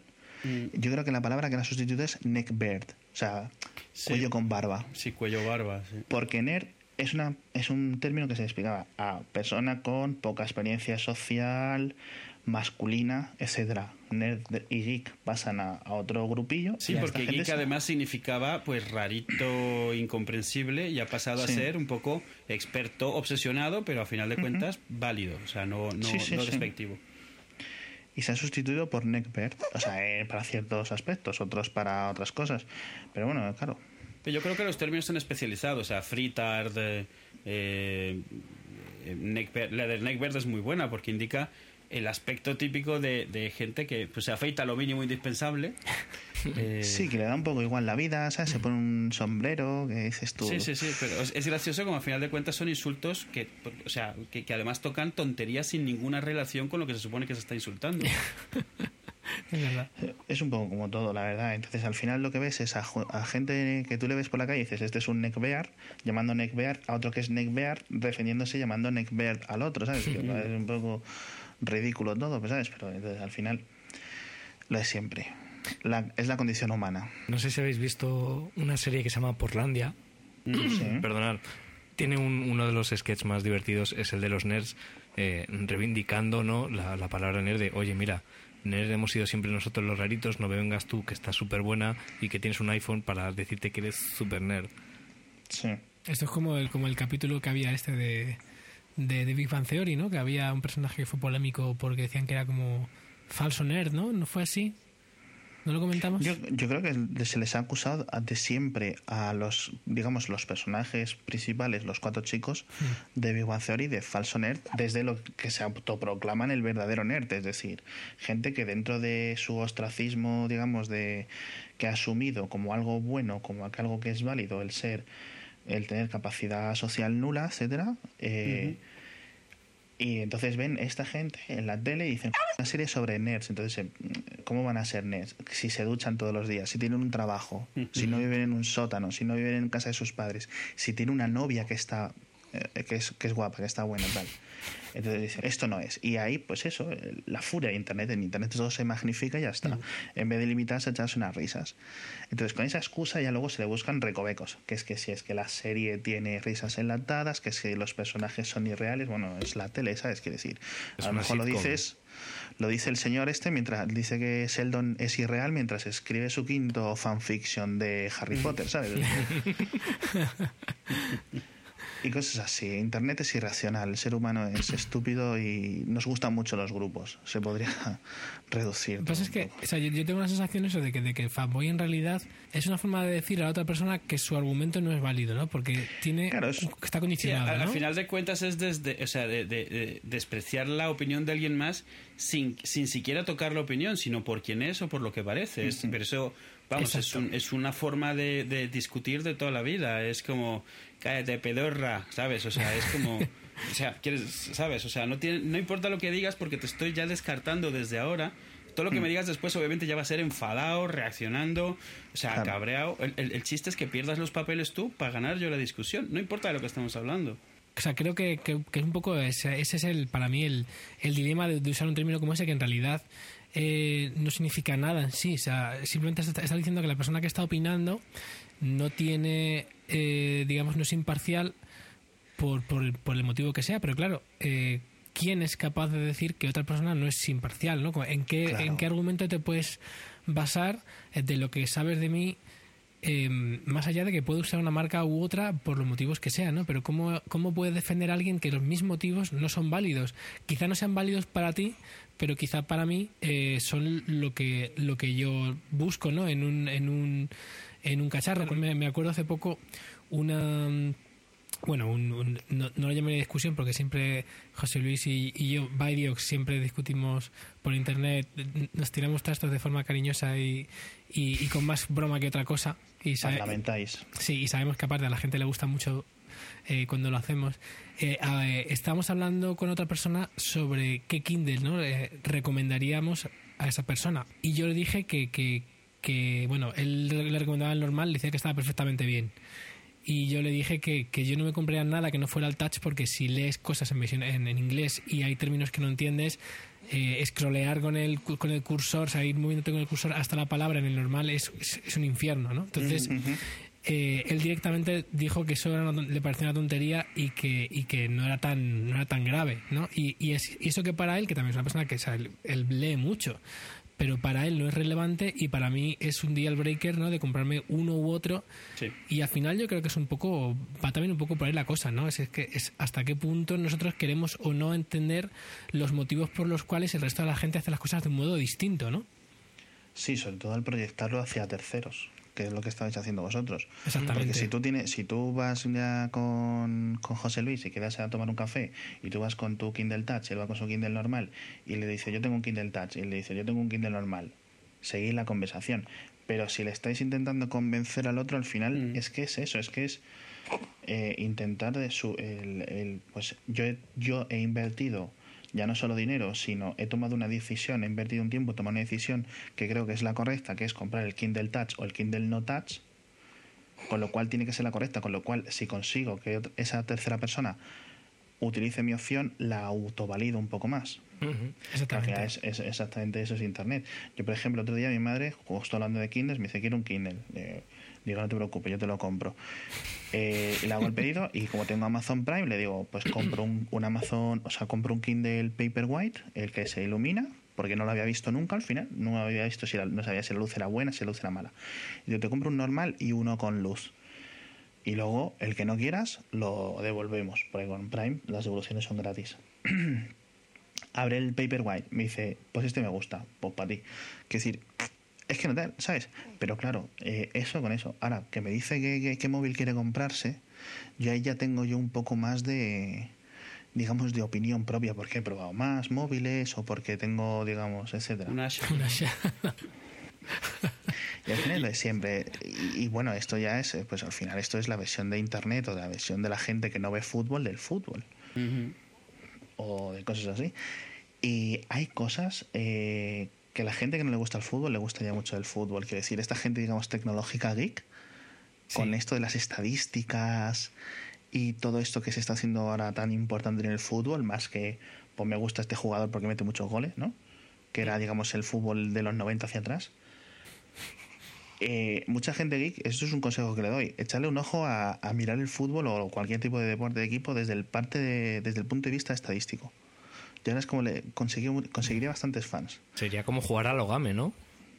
Bueno, yo tengo amigos que, que, les, que no les gustaba el fútbol, pero les gustaban estos simuladores de, de, de, de- de- de liga de fútbol en el que eres como Sí, sí. un entrenador, pero no, no hay ningún, en ningún momento hay partido, sino que tú haces tus estadísticas, tus jugadas, el juego juega solo y te dice el, resultado. El PC, el PC fútbol. Yo jugaba eso también, ¿no? Que yo jugaba a eso Pues, también. eh, y eso no, les, no, no, no te obliga a ver el, el fútbol, pero sí a disfrutar la parte que te podría interesar. Pues Sí, yo sí, fíjate, a mí me pasa todo lo contrario. Yo cuando ahora veo un partido, o sea, yo no me interesa el fútbol, pero porque también en mi cabeza no, lo he dicho, he renunciado a los deportes para no almacenar más información en mi cabeza de la que necesito. Y, y al final a mí, si me encuentro un partido de tenis, un partido de fútbol, un partido de baloncesto, un partido de balonmano, que realmente es interesante porque es bueno, se, ve- se ve que hay emoción ahí, que se está jugando ahí una Sí. final o un título o algo Claro. así, y que están jugando bien, no solo que haya emoción, sino que realmente haya calidad técnica y tal, joder, lo disfruto, fantástico, me encanta. Exacto, Pero es que no, soy capaz de ver todos los domingos eso. Claro, es que el interesa. 90% de los capi- del el 90% de los partidos de fútbol que se emiten en la tele es una mierda. Claro. Entonces, claro, pues hay, y esto lo pasa a mucha gente, por ejemplo, el, el, el estereotipo de el padre que ve el fútbol todos los domingos, pero cuando es la final del Madrid contra el no sé qué, la mujer se sienta en el sofá a verlo Ujú. con él. Pues porque sabe que hay emoción, porque ve al, al marido, en este caso, preocupado la semana, emocionado y le, le transmite esa cosilla a la mujer, por decirlo así, ¿sabes? Pero vamos, yo para mi ejemplo, yo me considero aficionado al fútbol, entre comillas, pero es que mm, no soporto ver ni un partido seguido que no sea mm, de los muy concretos. Y es lo que le pasa a la gente. La gente dice de repente, pilla un Valladolid Elche y dice, "Eh, voy a, voy a al fútbol. Pues normal. Es que si no es de Valladolid ni del Elche, pues no tienen ningún interés en el partido. Ahora hay cosas que luego ya están bien, que es que como deporte está bien. Pero igual un Valladolid Elche puede ser un partidazo, ojo. Sin tenerse nada en juego, simplemente porque mm, por las circunstancias que da, a lo mejor uno de ellos está en una forma increíble y le da una tanda al otro y hace un juego de estos Claro. bonitos Pero que ya se lo, verás, disfrutan. ya lo verás luego en YouTube. Sí, exactamente, que eso se pro- prolifera mucho, ver los highlights, entonces en cinco minutos tienes el, el partido resumidillo. Esto es el, el caso del fútbol, le pasa a mucha gente que defiende el fútbol tal, pero luego no soporta el béisbol. El béisbol, para quien no lo sepa, son cuatro horas de. O sea, son cuatro horas de parado. Claro, esto es lo que la gente no entiende un poco el, el sentido americano ¿no? del espectáculo durante este tipo de, de eventos. Por eso pasan tanto, está la super pantalla que te enfocan, eh, hay animadoras, hay todo ese tipo de cosas que a nosotros nos queda extrañas, es porque cuatro horas de béisbol. Hmm. Me parece que el Exacto. béisbol es un, es un, es un deporte que no tiene eh, que no tiene duración. Dura lo que dura hacer nueve innings, lo que hagas tres outs en cada inning. Entonces, claro, Sí. si los dos son buenos, no metes a- no, no avanzas. Es como los partidos de tenis estos que se tiran ocho horas. Exacto. Hay partidos de tenis que duran una hora y media porque en dos sets la ha echado y hay otros partidos que son a cinco sets o a lo mejor de cinco. Pero, ah, pero es eso, o sea, yo por ejemplo no sigo ningún deporte. Pues el otro día me vi 15 minutos, o sea, un partido de 15 minutos de ping pong en chino en YouTube como, como idiota, que luego lo compartí en Twitter porque claro, era un partidazo que además empiezan al final los dos que están jugando como son súper buenos a empezar a hacer eh, eh, virguerías y hacer cosas y hacer coñas que, que ya era como no me interesa en lo más mínimo el ping pong, pero aquí estoy 15 minutos oyendo a un comentarista en chino partiéndose el culo, viendo a dos jugadores de ping pong partiéndose el culo. Buenísimo, además. Sí, sí. Pues eso, el, Eh, volviendo al tema de la palabra fanboy. Eh, Internet es muy, lo que decía Eduardo, es muy difícil expresar una emoción. Por eso recurrimos a la hipérbole, porque si yo digo me ha gustado Gravity, la gente va a pasar, que decir, no transmito nada. Sin embargo, eh, digamos, exagerando, pues consigo un poco más reacción de la gente. Y le pasa a la palabra fanboy exactamente eso. Eh, es más, yo lo veo más, fanboy, como algo de atacar a otros que defender lo, lo propio, cuando en el origen era defender lo propio, de formas racionales e irracionales. Bueno, yo creo que hasta que- hasta aquí hemos llegado. Hemos batido un nuevo récord. Sí, nuevo récord. Hemos estado, bueno, hemos superado dos horas. Qué. Eh, Y Alex no quería. Esta es la post se arregla. Esta, ¿Verdad, la- esta es la post regla. eh, en el máster suena mejor y cuando haya más gente también suena mejor también, que es la- la- Y- las tres mentiras del, del rock and roll. Hombre, te ha faltado la de mañana te mando el cheque. Mañana te- también. Eh, pues ha sido, ha sido un placer. eh, realmente. Lo he pasado muy bien. Espero que hayáis, estado, que hayáis estado a gusto, que esto ha sido como, como estar también en casa, vamos, ¿no? Sí, sí. Nos sirve un poco para el mono, sí. Solo espero que por haber grabado hoy, no lo dejéis para mucho más adelante. Eso. No, no sé, tiene, tiene su cosa eso del- de, uno de los mejores podcasts de 2013. A lo mejor te puedes quedar con eso, ¿sabes? Ya. Claro. Me- No haces más y queda de maravilla. eh. Ya está, ¿no? O sea, habéis tocado techo y ya, ya está. Ya, ya, ya. ¿Tú sabes el trabajo que hay que hacer para ser uno de los mejores de 2014? Todo el año ahí de dale, ¿qué te pego? Ya, Hombre, ya. te Es vas, co- como dicen por ahí, con la nota alta y ya está. Te retiras en todo Drop lo the alto. mic. Habéis dejado un cadáver bonito y joven, ¿no? Y ya está. Eh, Claro. Yo creo que los Beatles, si siguen 20 años más, Por eso. estamos ahí todos metiéndonos con ellos, tío. te lo- Bueno, eh, pues aquí Recuérdame que a este no lo invitemos nunca más por lo que acaba de decir ahora mismo. Bueno, es una, es una supo- es una- es una suposición, ¿no? Es una suposición. Seguro que hay un universo paralelo en que los Beatles están ahí con los. ¿Sabes? En el Tu cara me suena ahí. Rascando, rascando 5 euros, por lo que sea. por, por lo menos el Ringo, seguro. Ese seguro. Y Paul McCartney también me imagino. digo, esa Bueno, Paul McCartney, o sea, vamos, sí, cuando se aburre de comprar islas y tal. y, y no hablamos de Islas de Second Life, no. no, no, no. Pues nada, muchísimas gracias Eduardo, muchísimas gracias Alejandro. Eh, ha sido un placer teneros aquí. Sí, sí, sí. Igualmente. Ha sido un placer. Muchas gracias y hasta la próxima. Adiós. Adiós, adiós. Chao. Adiós, adiós, adiós, adiós, adiós, adiós. Eh. Esto es lo que os perdéis, amigos.